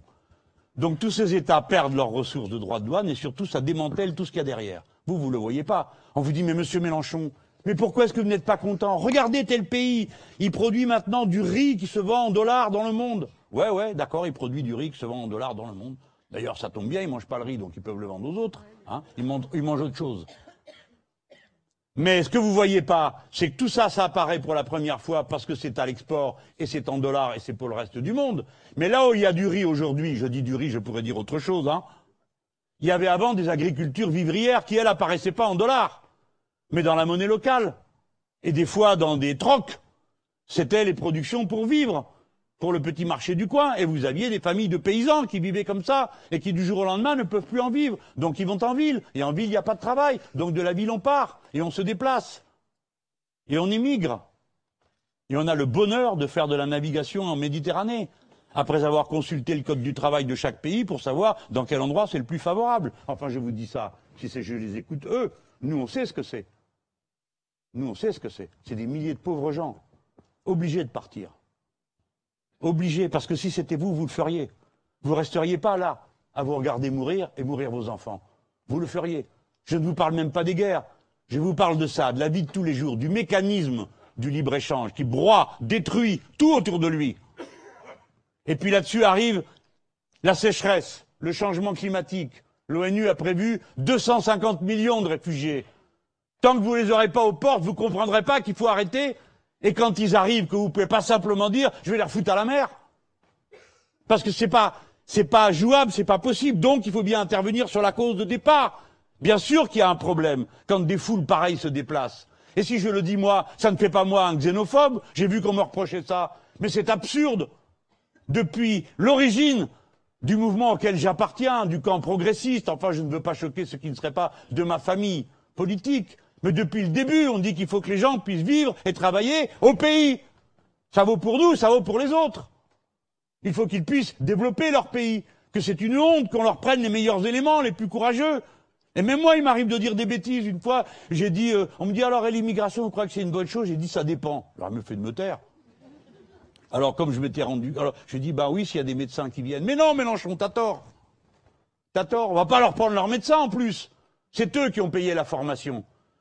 La bonne ligne, c'est arrêter les guerres, arrêter les accords de partenariat économique, arrêter le libre-échange. Tant qu'on peut, graduellement, en s'organisant, avec des méthodes de travail. Je vous ai dit tout à l'heure, la relocalisation. Relocaliser l'agriculture, vous verrez que vous ferez vivre plus de monde, de la terre, donc vous aurez de l'emploi, produisant des choses de meilleure qualité, et à la fin, tout le monde sera content. Enfin, pas mal seront contents. En tout cas, on ne sera plus dans la situation dans laquelle on est aujourd'hui. Et si vous ne voulez pas faire ce que je suis en train de vous dire, dites-moi voir ce que vous allez faire au juste. Le marché. Voilà. Ça, ça marche pour l'agriculture. La dernière fois, c'était le lait. On fait du lait ici? Oui, hein. Dans les années 70, on a mis les quotas laitiers. Déjà, une série de très intelligents ont hurlé contre. Ah, vous voulez nous empêcher de travailler, vous mettez une limite aux quotas laitiers, avec les beaux quotas laitiers, tout ça. Bon, bon. Très bien, on fait les quotas laitiers, arrivent tous les libéraux, assez à bas les quotas laitiers, la politique agricole commune, tout le monde oublie que c'est grâce à ça que le continent est devenu autonome sur le plan alimentaire, d'accord, en moins de 20 ans, que les paysans ont donné un bon paquet. Tous les gens qui vivent en ville peuvent leur dire merci, parce que plutôt que d'augmenter les salaires des ouvriers, on serrait la vis aux paysans, donc le prix de la nourriture baissait, donc le gars, avec le même SMIC, il avait l'impression qu'il avait plus d'argent qu'avant. C'est comme ça que ça s'est passé pendant les fameuses Trente Glorieuses. C'est les paysans qui ont tiré la langue jusqu'à par terre pour que le reste se mette en route. Donc les quotas laitiers, ils ont fait un marché. Voilà. Depuis que l'humanité, humanité, ont fait des stocks, on essaye de pas être trop dans le cyclique, hein, parce qu'une année est bonne, l'autre est moins bonne, donc on essaye un peu de faire des réserves, etc. Eh ben le marché, il a inventé, il n'y a plus de saison, il s'en fout, parce que tantôt c'est l'hiver ici, là-bas c'est l'été, blablabla, blablabla. Tout le monde va faire du lait. Eh ben il y a une année, c'est bon, donc tout le monde fait du lait, il y a trop de lait, les prix s'effondrent, les paysans sont ruinés, l'année d'après il n'y a pas assez de lait, le prix monte pour vous tous. Ok? C'est ça qu'ils ont fait. Et ils continuent comme ça, compartiment par compartiment. Le libre échange, le, la concurrence libre et soi-disant non faussée, tout ça, c'est ça qui est en train de tuer tout le système productif. Je vous ai parlé de protectionnisme solidaire. Je l'assume. Vous voulez un exemple? Non, c'est trop tard. Sur mon papier, il y en a un. Ah oui, j'ai lu ça, tiens. Monsieur Juppé, qui rate pas une. Le protectionnisme est un grand danger pour l'économie mondiale et pour la paix du monde. Je n'aime pas le mot de protectionnisme. Un mot du passé et rétrograde. Bon, allez, un partout. Je n'aime pas le mot concurrence libre et non faussée et libre-échangisme. Un mot du passé et rétrograde. Ça, c'est Mélenchon. Alors, un des instruments du protectionnisme solidaire, c'est les taxes à l'entrée des frontières, ou les visas, appelez ça comme vous voulez. Visa, c'est mieux, parce qu'il y a l'idée de taxer les produits et en même temps d'en autoriser. Visa social, visa écologique. Parce qu'aller produire à l'autre bout du monde, en éreintant des gens au travail, en les sous-payant, et surtout en s'occupant de rien pour l'environnement, pour que vous puissiez avoir moins cher le t-shirt que vous avez déjà en trois exemplaires. Donc ces taxes, elles permettraient de filtrer. Ah, voilà encore une invention bolchevique. Et il y a un nouveau bolchevique dans la famille, c'est M. Sarkozy. Parce qu'il y a quelques jours, il a dit que si M. Trump ne respectait pas l'accord de Paris, on fait une pause, hein. Si M. Trump ne respecte pas l'accord de Paris, point. Eh, pourquoi il le respecterait Ils ne l'ont pas signé? Mais il n'a pas l'air d'être au courant, M. Sarkozy. Il n'y a pas d'engagement des États-Unis à appliquer l'accord de Paris. C'est une déclaration d'intention du président Obama, mais ça n'a pas valeur de loi. Bref, il dit s'il n'applique pas l'accord de Paris, la COP 21, alors nous mettrons une taxe carbone. Une taxe carbone c'est exactement ce qu'on raconte depuis dix ans. Qu'on dit il faut mettre les marchandises qui viennent de loin doivent avoir une taxe kilomètre. Parce que leur, cheminement et leur cheminement a coûté à, l'équilibre de la planète. Donc il faut mettre une taxe. Et puis surtout, comme eux, ils respectent pas les normes environnementales qu'on respecte nous, c'est exactement ce que vient de dire Sarkozy. Eh bien, alors on leur impose de les respecter. Parce que s'ils les respectent pas, leurs marchandises ne rentrent pas chez nous. C'est facile à comprendre, ça. Ça passait pour une lubie il y a encore un an. Et eh bien maintenant, vous le retrouvez, y compris dans des programmes de gens qui ne sont pas de, mon bord, non? Alors, ça prouve que je réfléchis plus vite qu'eux. Et pas que moi.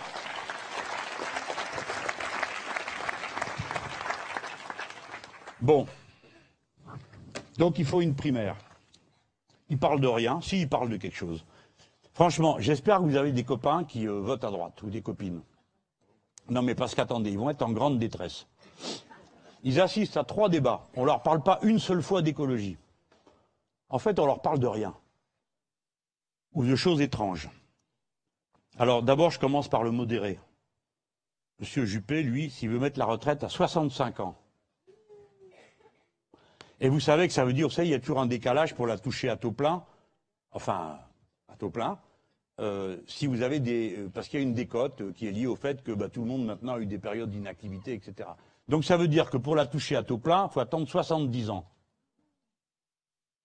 Vous le croyez, un truc pareil? Le pays est plus riche qu'il a jamais été, on est plus développé que jamais, et on va mettre des gens au travail, on va les maintenir jusqu'à 70 ans. Alors bien sûr qu'il y a des métiers où c'est possible, hein mais il y a des métiers où c'est pas possible. Parce que déjà à 50, on n'en peut plus. On est déjà cassé. Physiquement, je ne parle pas mentalement, hein, mais on ne peut plus continuer. Regardez le nombre de métiers où c'est comme ça. Sont fous, ces gens-là. Ils vivent pas dans la vie réelle. Qui c'est qui monte dans un avion piloté par un type qui a 70 ans? Pas moi. Ah ben moi, avant de monter en avion, je demande qui c'est qui le pilote. Quel âge il a, d'où il vient, tout ça. Bon. Je blague, mais c'est pour vous faire comprendre. Peut-être qu'il y a un pilote de 70 ans, il peut être tout à fait capable de conduire un avion. Mais c'est pour dire que c'est pas raisonnable de travailler comme ça. Vous imaginez des, instituteurs, des institutrices de 70 ans Allez les mettre en maternelle pour voir. Ma mère y était en maternelle. Moi, j'y suis allé une fois pour faire un reportage, j'étais journaliste. J'ai pas tenu une demi-journée.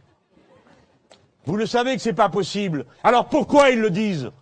Ils savent très bien que personne va embaucher quelqu'un de 60, 65, Déjà qu'ils ne les prennent pas à 55. Alors pourquoi ils disent ça?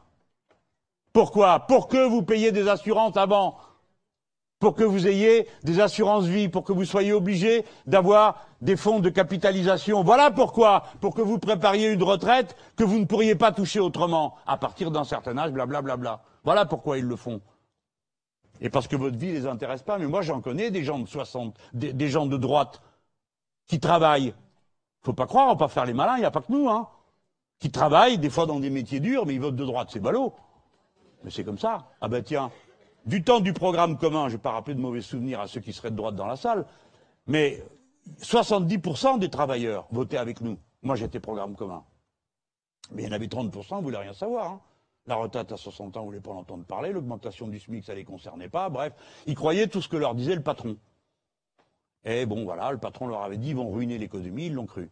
Bon, c'est pour dire, il y a toujours eu une partie du monde du travail qui a voté euh, avec les gens de droite, puis je, je le redis, c'est pas la guerre civile dans ce pays, on a le droit d'être dans notre avis, n'est-ce pas? C'est pas la condition sociale qui fait votre conscience. Elle y aide, ça c'est clair. Mais on a tous une tête, hein, quelle que soit notre place dans la société. Bref, tout ça pour dire que ces gens-là, ils doivent bien être comme nous. Ils doivent se dire, ben moi j'en peux plus à 50 ans. Ou bien l'autre va dire, j'en peux plus à 60. Alors ils écoutent le débat. Et qu'est-ce qu'ils entendent? Qu'ils vont gratter jusqu'à 70. Ils doivent être désespérés. Je ne sais pas pourquoi ils disent qu'ils attendent beaucoup de monde pour venir voter entre des gens qui leur proposent des horreurs pareilles. Alors 64 ans la retraite pour Sarkozy, 65 pour Juppé, les autres je n'ai pas dans ma feuille, mais voilà. Fin des 35 heures et retour aux 39 heures. C'est M. Juppé. Le type, il n'est pas au courant que les 35 heures, il y a déjà un moment qu'il n'y en a plus. Parce que si vous baissez, si vous baissez le tarif des heures supplémentaires, c'est comme s'il n'y en avait plus. Hein voilà. Merci Madame El Khomri. Fin de la durée légale dans le privé. Vous comprenez? Non, vous n'avez pas compris, je parie.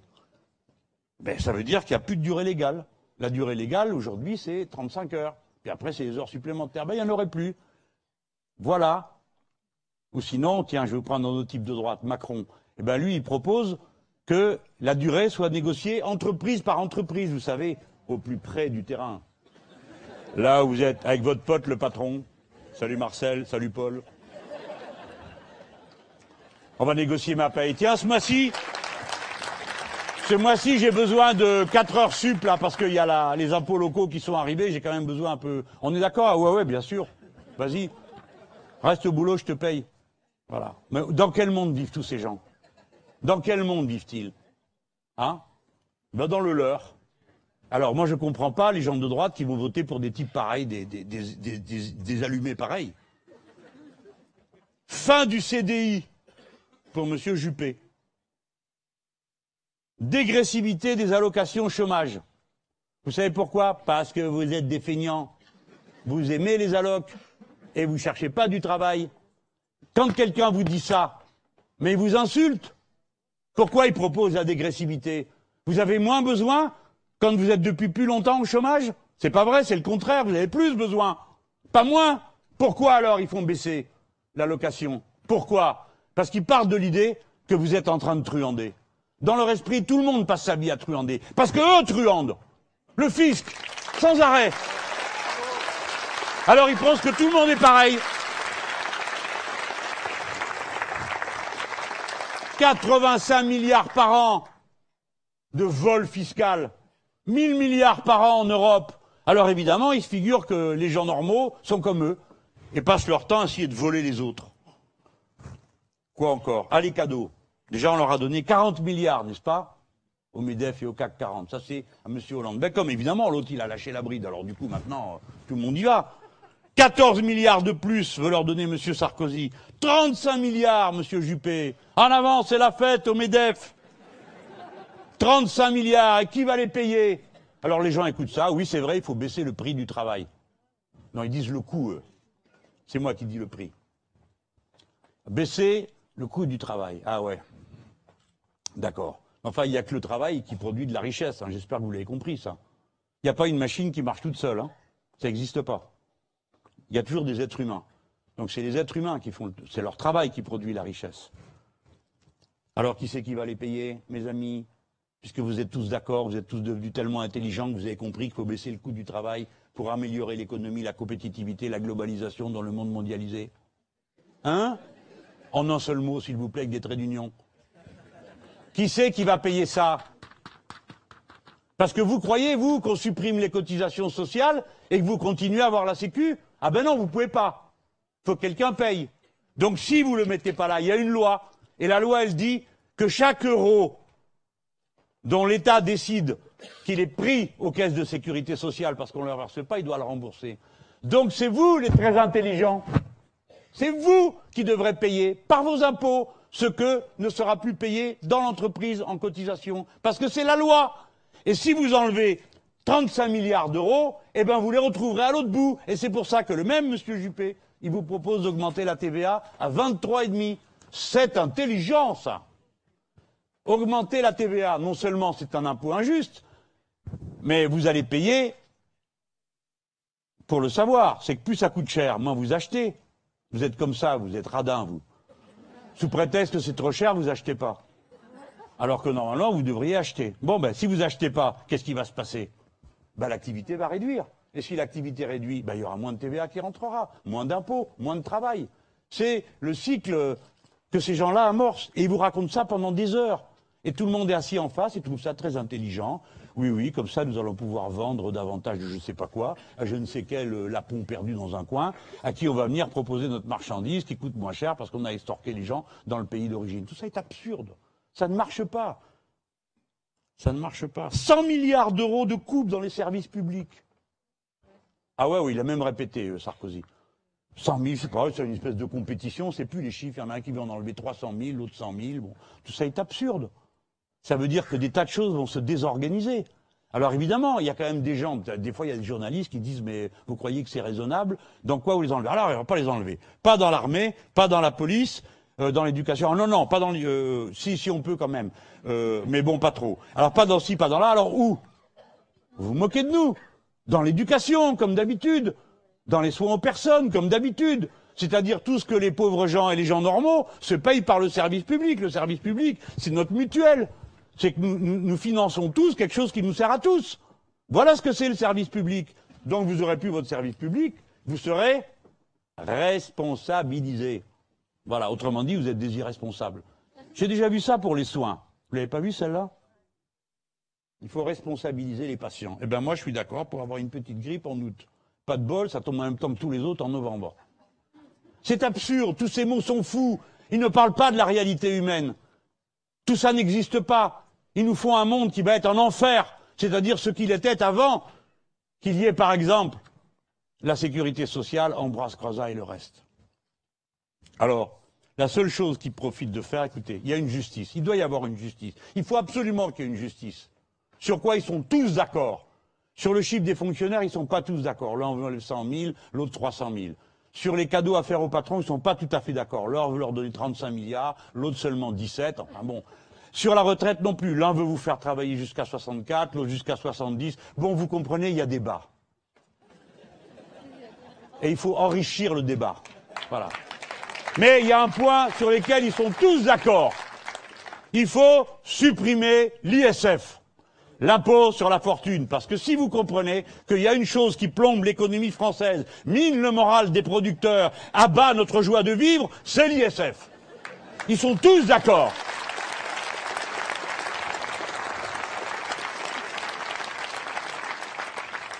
Vous applaudissez, vous comprenez rien à l'économie. Parce que je vous explique. Si l'assiette du riche est bien pleine, tellement pleine qu'elle est trop pleine, alors il en coule. Et ça s'appelle le ruissellement. Je vous jure, c'est dans les manuels d'économie. Ça va couler jusqu'à la vôtre d'assiette. Donc, si vous permettez aux très gros d'être encore plus riches, ça va ruisseler un jour ou l'autre sur vous. Pourquoi vous ne le croyez pas? C'est des gens intelligents qui vous le disent. Mince, ils ont fait les études et pas vous. Allons, allons, allons, ressaisissez-vous, je vous prie. L'ISF, vous savez quoi? Il mériterait. D'abord, moi, je me demande combien il y a de gens de droite. Parce que, franchement, c'est pas parce que quelqu'un est de droite qu'il paye l'ISF, forcément. Hein il y a des gens qui payent l'ISF qui sont de gauche, en plus. Alors, bon, c'est vous dire. Non, mais c'est possible. La conscience, ça dépend de plein de choses. Combien ça concerne de monde, ce sujet qui les passionne Qui sont tous là à vouloir à tout prix le régler? À qui ils parlent quand ils parlent comme ça? Combien ils ont eu d'électeurs la dernière fois Un peu plus de 20 millions, non à qui il parle À combien de gens 342 000. Tout ce baratin, toute cette histoire, toutes ces postures, c'est pour 1,7% des contribuables. 1,7%. Eh ben voilà, ils mériteraient d'avoir comme score 1,7%. Ceux qui ont l'ISF votent pour eux. Bon, Allez, il faut aller à la fin, là. Hein. Vous savez, j'ai eu un courrier cette semaine terrible. Mon adresse, c'est agenda jean-luc-mélenchon.fr. Qu'est-ce que je reçois à mon adresse? Une lettre, mes propositions pour les entrepreneurs. Alain Juppé pour la France. Pardon Cher ami, lundi 17 octobre, j'étais au salon Planète PME. Bah tant mieux. Le 29 septembre, je visitais avec Xavier Niel le chantier de la station F et déjeunais avec des entrepreneurs. Tant mieux pour vous. J'espère que c'était bon le manger. Un mois auparavant, je m'exprimais aux universités d'été du MEDEF. Là, je suis en train de vous lire du Juppé, c'est pas tous les jours que ça arrive, dans un meeting comme ça. Hein. Donc d'abord, il me raconte sa vie. OK, avec qui il mange, où il était, qu'est-ce qu'il fait. Bon, très bien, mais pourquoi je recevrais une carte postale de Monsieur Juppé? Alors après, il me dit que je peux lire son livre, etc. Après, il me dit, pour revenir au plein emploi, il faut avant tout relancer l'investissement en supprimant l'ISF. C'est pas beau ça? En baissant l'impôt sur les sociétés à 24%, 24%. Je l'ai entendu dire à la télé, c'est confiscatoire. J'étais jeune parlementaire, l'impôt sur les sociétés, c'était 45%. D'accord? Et on réduisait l'impôt sur les sociétés. Maintenant, c'est à 24%. On n'est pas loin du taux irlandais, 12%. Pour les PME et 30% pour les grandes entreprises. Alors, les grandes entreprises, elles vont hurler, hein, parce que c'est déjà à plus de 30%. Mais eux, ils payent que 8%. Tellement ils trafiquent. Bon, je vous passe le reste parce que ça, devient saoulant en force. Bon, vous avez compris le truc, euh, l'ISF, baisser les charges, blablabla, bla, bla, tout ça. Il est aussi nécessaire de supprimer les freins à l'embauche, le frein à l'embauche. Je veux revenir une fois pour toutes sur les 35 heures et baisser les charges qui pèsent sur les entreprises. Je propose aussi de supprimer toutes les charges patronales pour les salaires entre 1 et 1,8 SMIC et d'alléger de 2 milliards d'euros les charges pour les indépendants.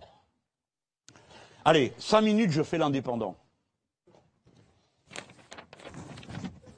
Où il parle du RSI Le RSI, c'est la sécu des indépendants. Comme arnaque, il n'y a pas au-dessus. Non, mais sans blague. Il n'y a pas au-dessus. Donc moi, j'ai quelque chose à dire aux indépendants que je vous propose, qui est dans le programme. Si c'est moi le président, tous ceux qui relèvent du RSI pourront revenir dans le régime général de la sécurité sociale. Voilà. Bon, allez. Maintenant, il faut passer aux choses sérieuses. Tout ça, c'était euh, la mise en bouche. Tout cela, nous n'avons pas osé le faire entre 2007 et 2012. Non, c'est pas qu'ils n'ont pas osé. C'est qu'on les a pas laissés le faire. C'est pas pareil, parce que M. Juppé, il est quand même le vainqueur du Juppéton. Vous vous en rappelez? Vous n'avez pas oublié, j'espère. Tous les jours, on comptait combien il y avait de monde dans la rue. Donc c'est pas qu'ils n'ont pas osé, c'est qu'ils l'ont pas fait. C'est lui qui s'est dégonflé, eh oui, parce qu'on était plus nombreux. Il est temps de passer à l'action. Dans moins d'un mois, les 20 et 27 novembre, se tiendra la primaire de la droite et du centre ouverte à tous. Mais je m'en fous. Vous pouvez dès à présent localiser l'emplacement de votre bureau de vote grâce au lien suivant http www.alainjuppé 2017 ou votez. Trouvez votre bureau. J'ai besoin de vous pour cette échéance majeure pour le redressement du pays. Et c'est une blague. C'est à moi qu'il envoie ça. Vous me voyez Non, mais je vous dis ça parce que j'ai entendu dire qu'il y avait des ballots qui se faisaient des nœuds au cerveau en se demandant s'ils n'allaient pas quand même aller voter à la primaire de, la droite pour que ça soit Juppé plutôt que machin, que Pierre, que Paul, que truc, parce que de toute façon, comme ils pensent d'avance qu'ils ont perdu et que se battre ça sert à rien, et qu'essayer de convaincre les gens ça sert à rien, ce que moi je pense le contraire et que je vais y arriver, bon, donc ils vont aller faire ça. Vous vous rendez compte? Vous vous imaginez si vous avez une conscience euh, Oh, il doit y en avoir des gens de gauche quand même dans cette salle. Supposez que vous soyez de gauche et que ça fait un moment en général. Euh... Alors vous vous voyez, vous rentrez, vous avez la honte. D'ailleurs, j'ai lu dans un article du Monde qu'il y a des gens qui disent Oui, mais moi je peux pas parce que dans mon village tout le monde me connaît. Ben oui, quoi, la honte. Vous rentrez en rasant les murs. Déjà, vous donnez 2 euros aux républicains. Et vous en êtes là de la honte. Et il vous dit attendez, il faut signer là. Voilà ce que vous êtes censés signer, les malins là. Je partage les valeurs républicaines de la droite et du centre et je m'engage pour l'alternance afin de réussir le redressement de la France. Eh bien, quoi qu'il arrive, je peux vous dire que je pense que ce sera le cas de tout le monde dans la salle, parce que le premier qui était tenté par autre chose, maintenant, a tellement honte qu'il n'y pense même plus. Non, j'y ai pas pensé. Le minimum, mes amis, on a tellement dénoncé le cynisme à juste titre des dirigeants politiques. Ça serait bien que les électeurs ne deviennent pas aussi cyniques que leurs dirigeants. Ça serait bien qu'on se respecte. On se respecte soi-même assez pour ne pas aller signer un papier qui dit le contraire de ce à quoi on croit.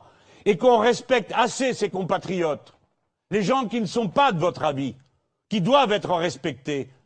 Parce qu'il n'y a pas de démocratie sans point de vue contraire. Et on a besoin des points de vue contraires pour faire avancer la discussion. Donc il faut respecter ceux qui ne sont pas de notre avis.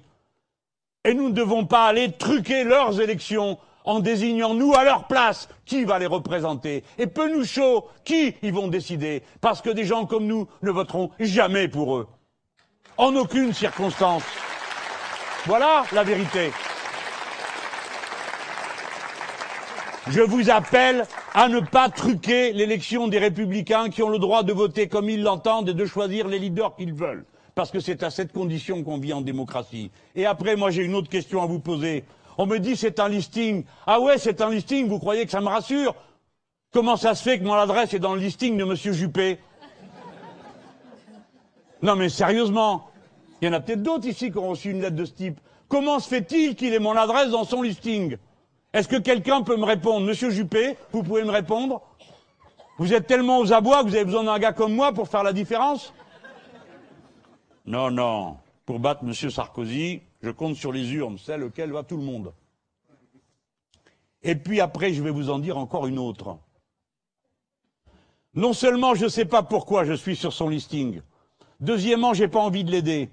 Troisièmement, j'ai pas envie de signer ce paplard. Mais j'aimerais bien savoir pourquoi je ferais confiance à quelqu'un qui envoie des lettres à des gens et il sait même pas à qui. C'est pas un grave problème? Et après, le même vient vous dire qu'il vous regarde au fond des yeux et qu'il sait de quoi vous avez besoin. Supprimer l'ISF. Bon, voilà. Je vous ai dit tout ce que j'ai à vous dire. J'irai pas non plus dans la primaire du Parti socialiste. Vous savez pourquoi? Par loyauté. Par loyauté. Je ne participe qu'aux élections pour lesquelles je suis prêt à me soumettre aux résultats.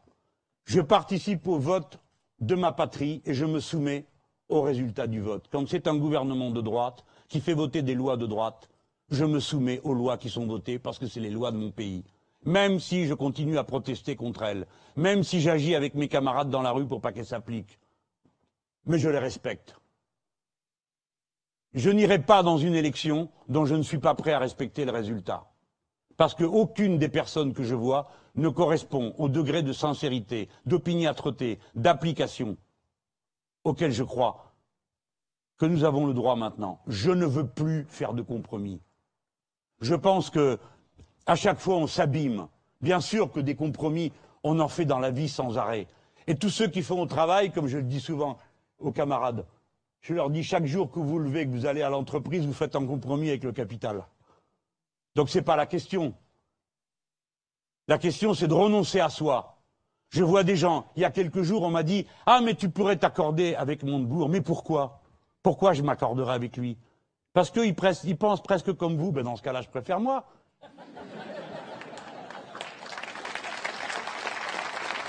Parce que c'est quoi le presque?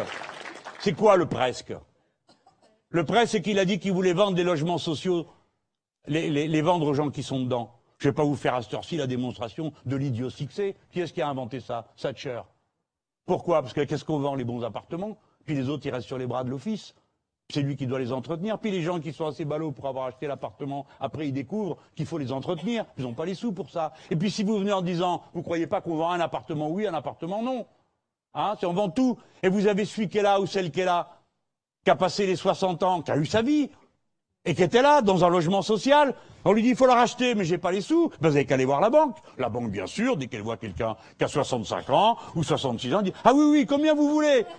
Pour combien d'années? Allez, tiens, pouf, on vous la met pour 25 ans.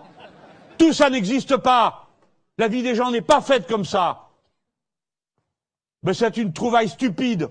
Et de la même, on lui dit, euh, vous voulez, euh, euh, il faut augmenter les salaires. Oui, moi je dis, il faut augmenter les salaires. Je reprends les slogans d'un certain nombre d'organisations syndicales de l'augmentation du SMIC et donc de tout le reste qui va avec. Lui dit, j'augmenterai les salaires après avoir proposé une négociation en Europe. Mais fous-toi de nous. Pourquoi continuer à parler comme ça? Dis je ne peux pas, je ne veux pas, ça n'est pas possible. Dis-le franchement, dis-le ouvertement aux gens. Et les gens sont capables de comprendre si tu as de bons arguments pour le dire. Pourquoi tu leur mens? Pourquoi tu dis oui pour dans le reste de la phrase dire non? C'est de tout ça dont on meurt. Assumez ce que vous voulez faire. Dites comment vous allez le faire. Réfléchissez-y. De même, vous voulez changer les institutions, vous voulez en finir avec la monarchie présidentielle et avec tout ce qui va avec. À qui voulez-vous confier ça? Une nouvelle fois trois personnes qui écrivent ça dans un bureau et qui vous le proposent ensuite par référendum ou bien une assemblée Est-ce que ce n'est pas le peuple lui-même qui peut changer les conditions dans lesquelles on doit faire la politique dans ce pays?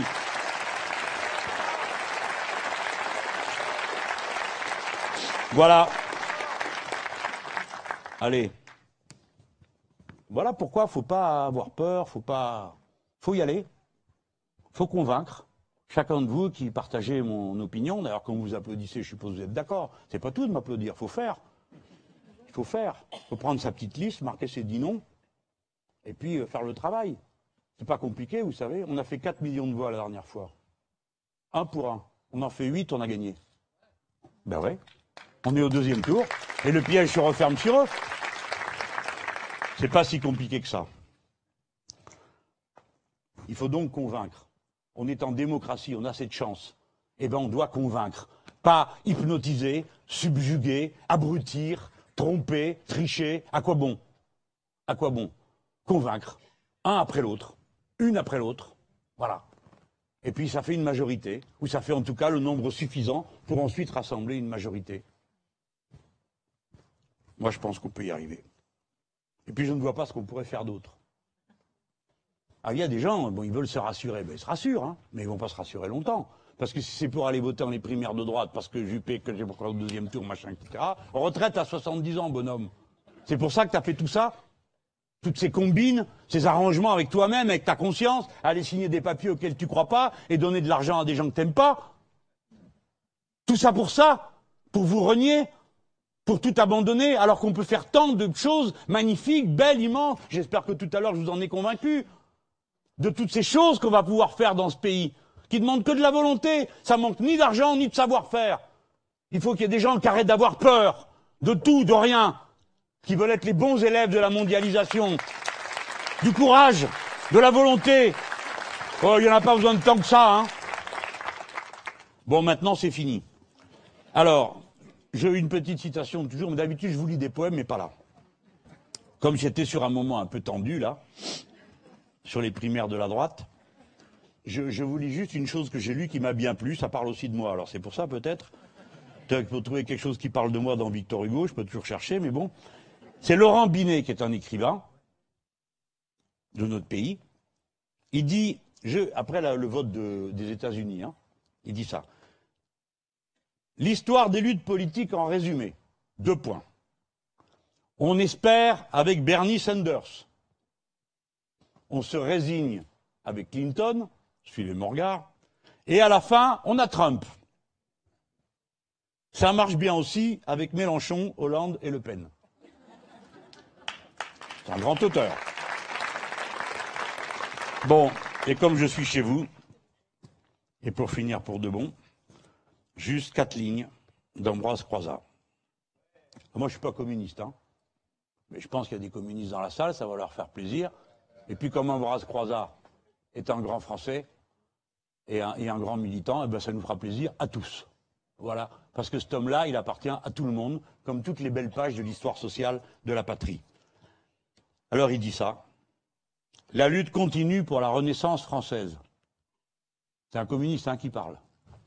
La lutte continue pour la Renaissance française, l'indépendance nationale et l'instauration d'un bien-être pour tous. L'indépendance nationale et l'instauration d'un bien-être pour tous sont indissociables. Vive la sociale, mes amis.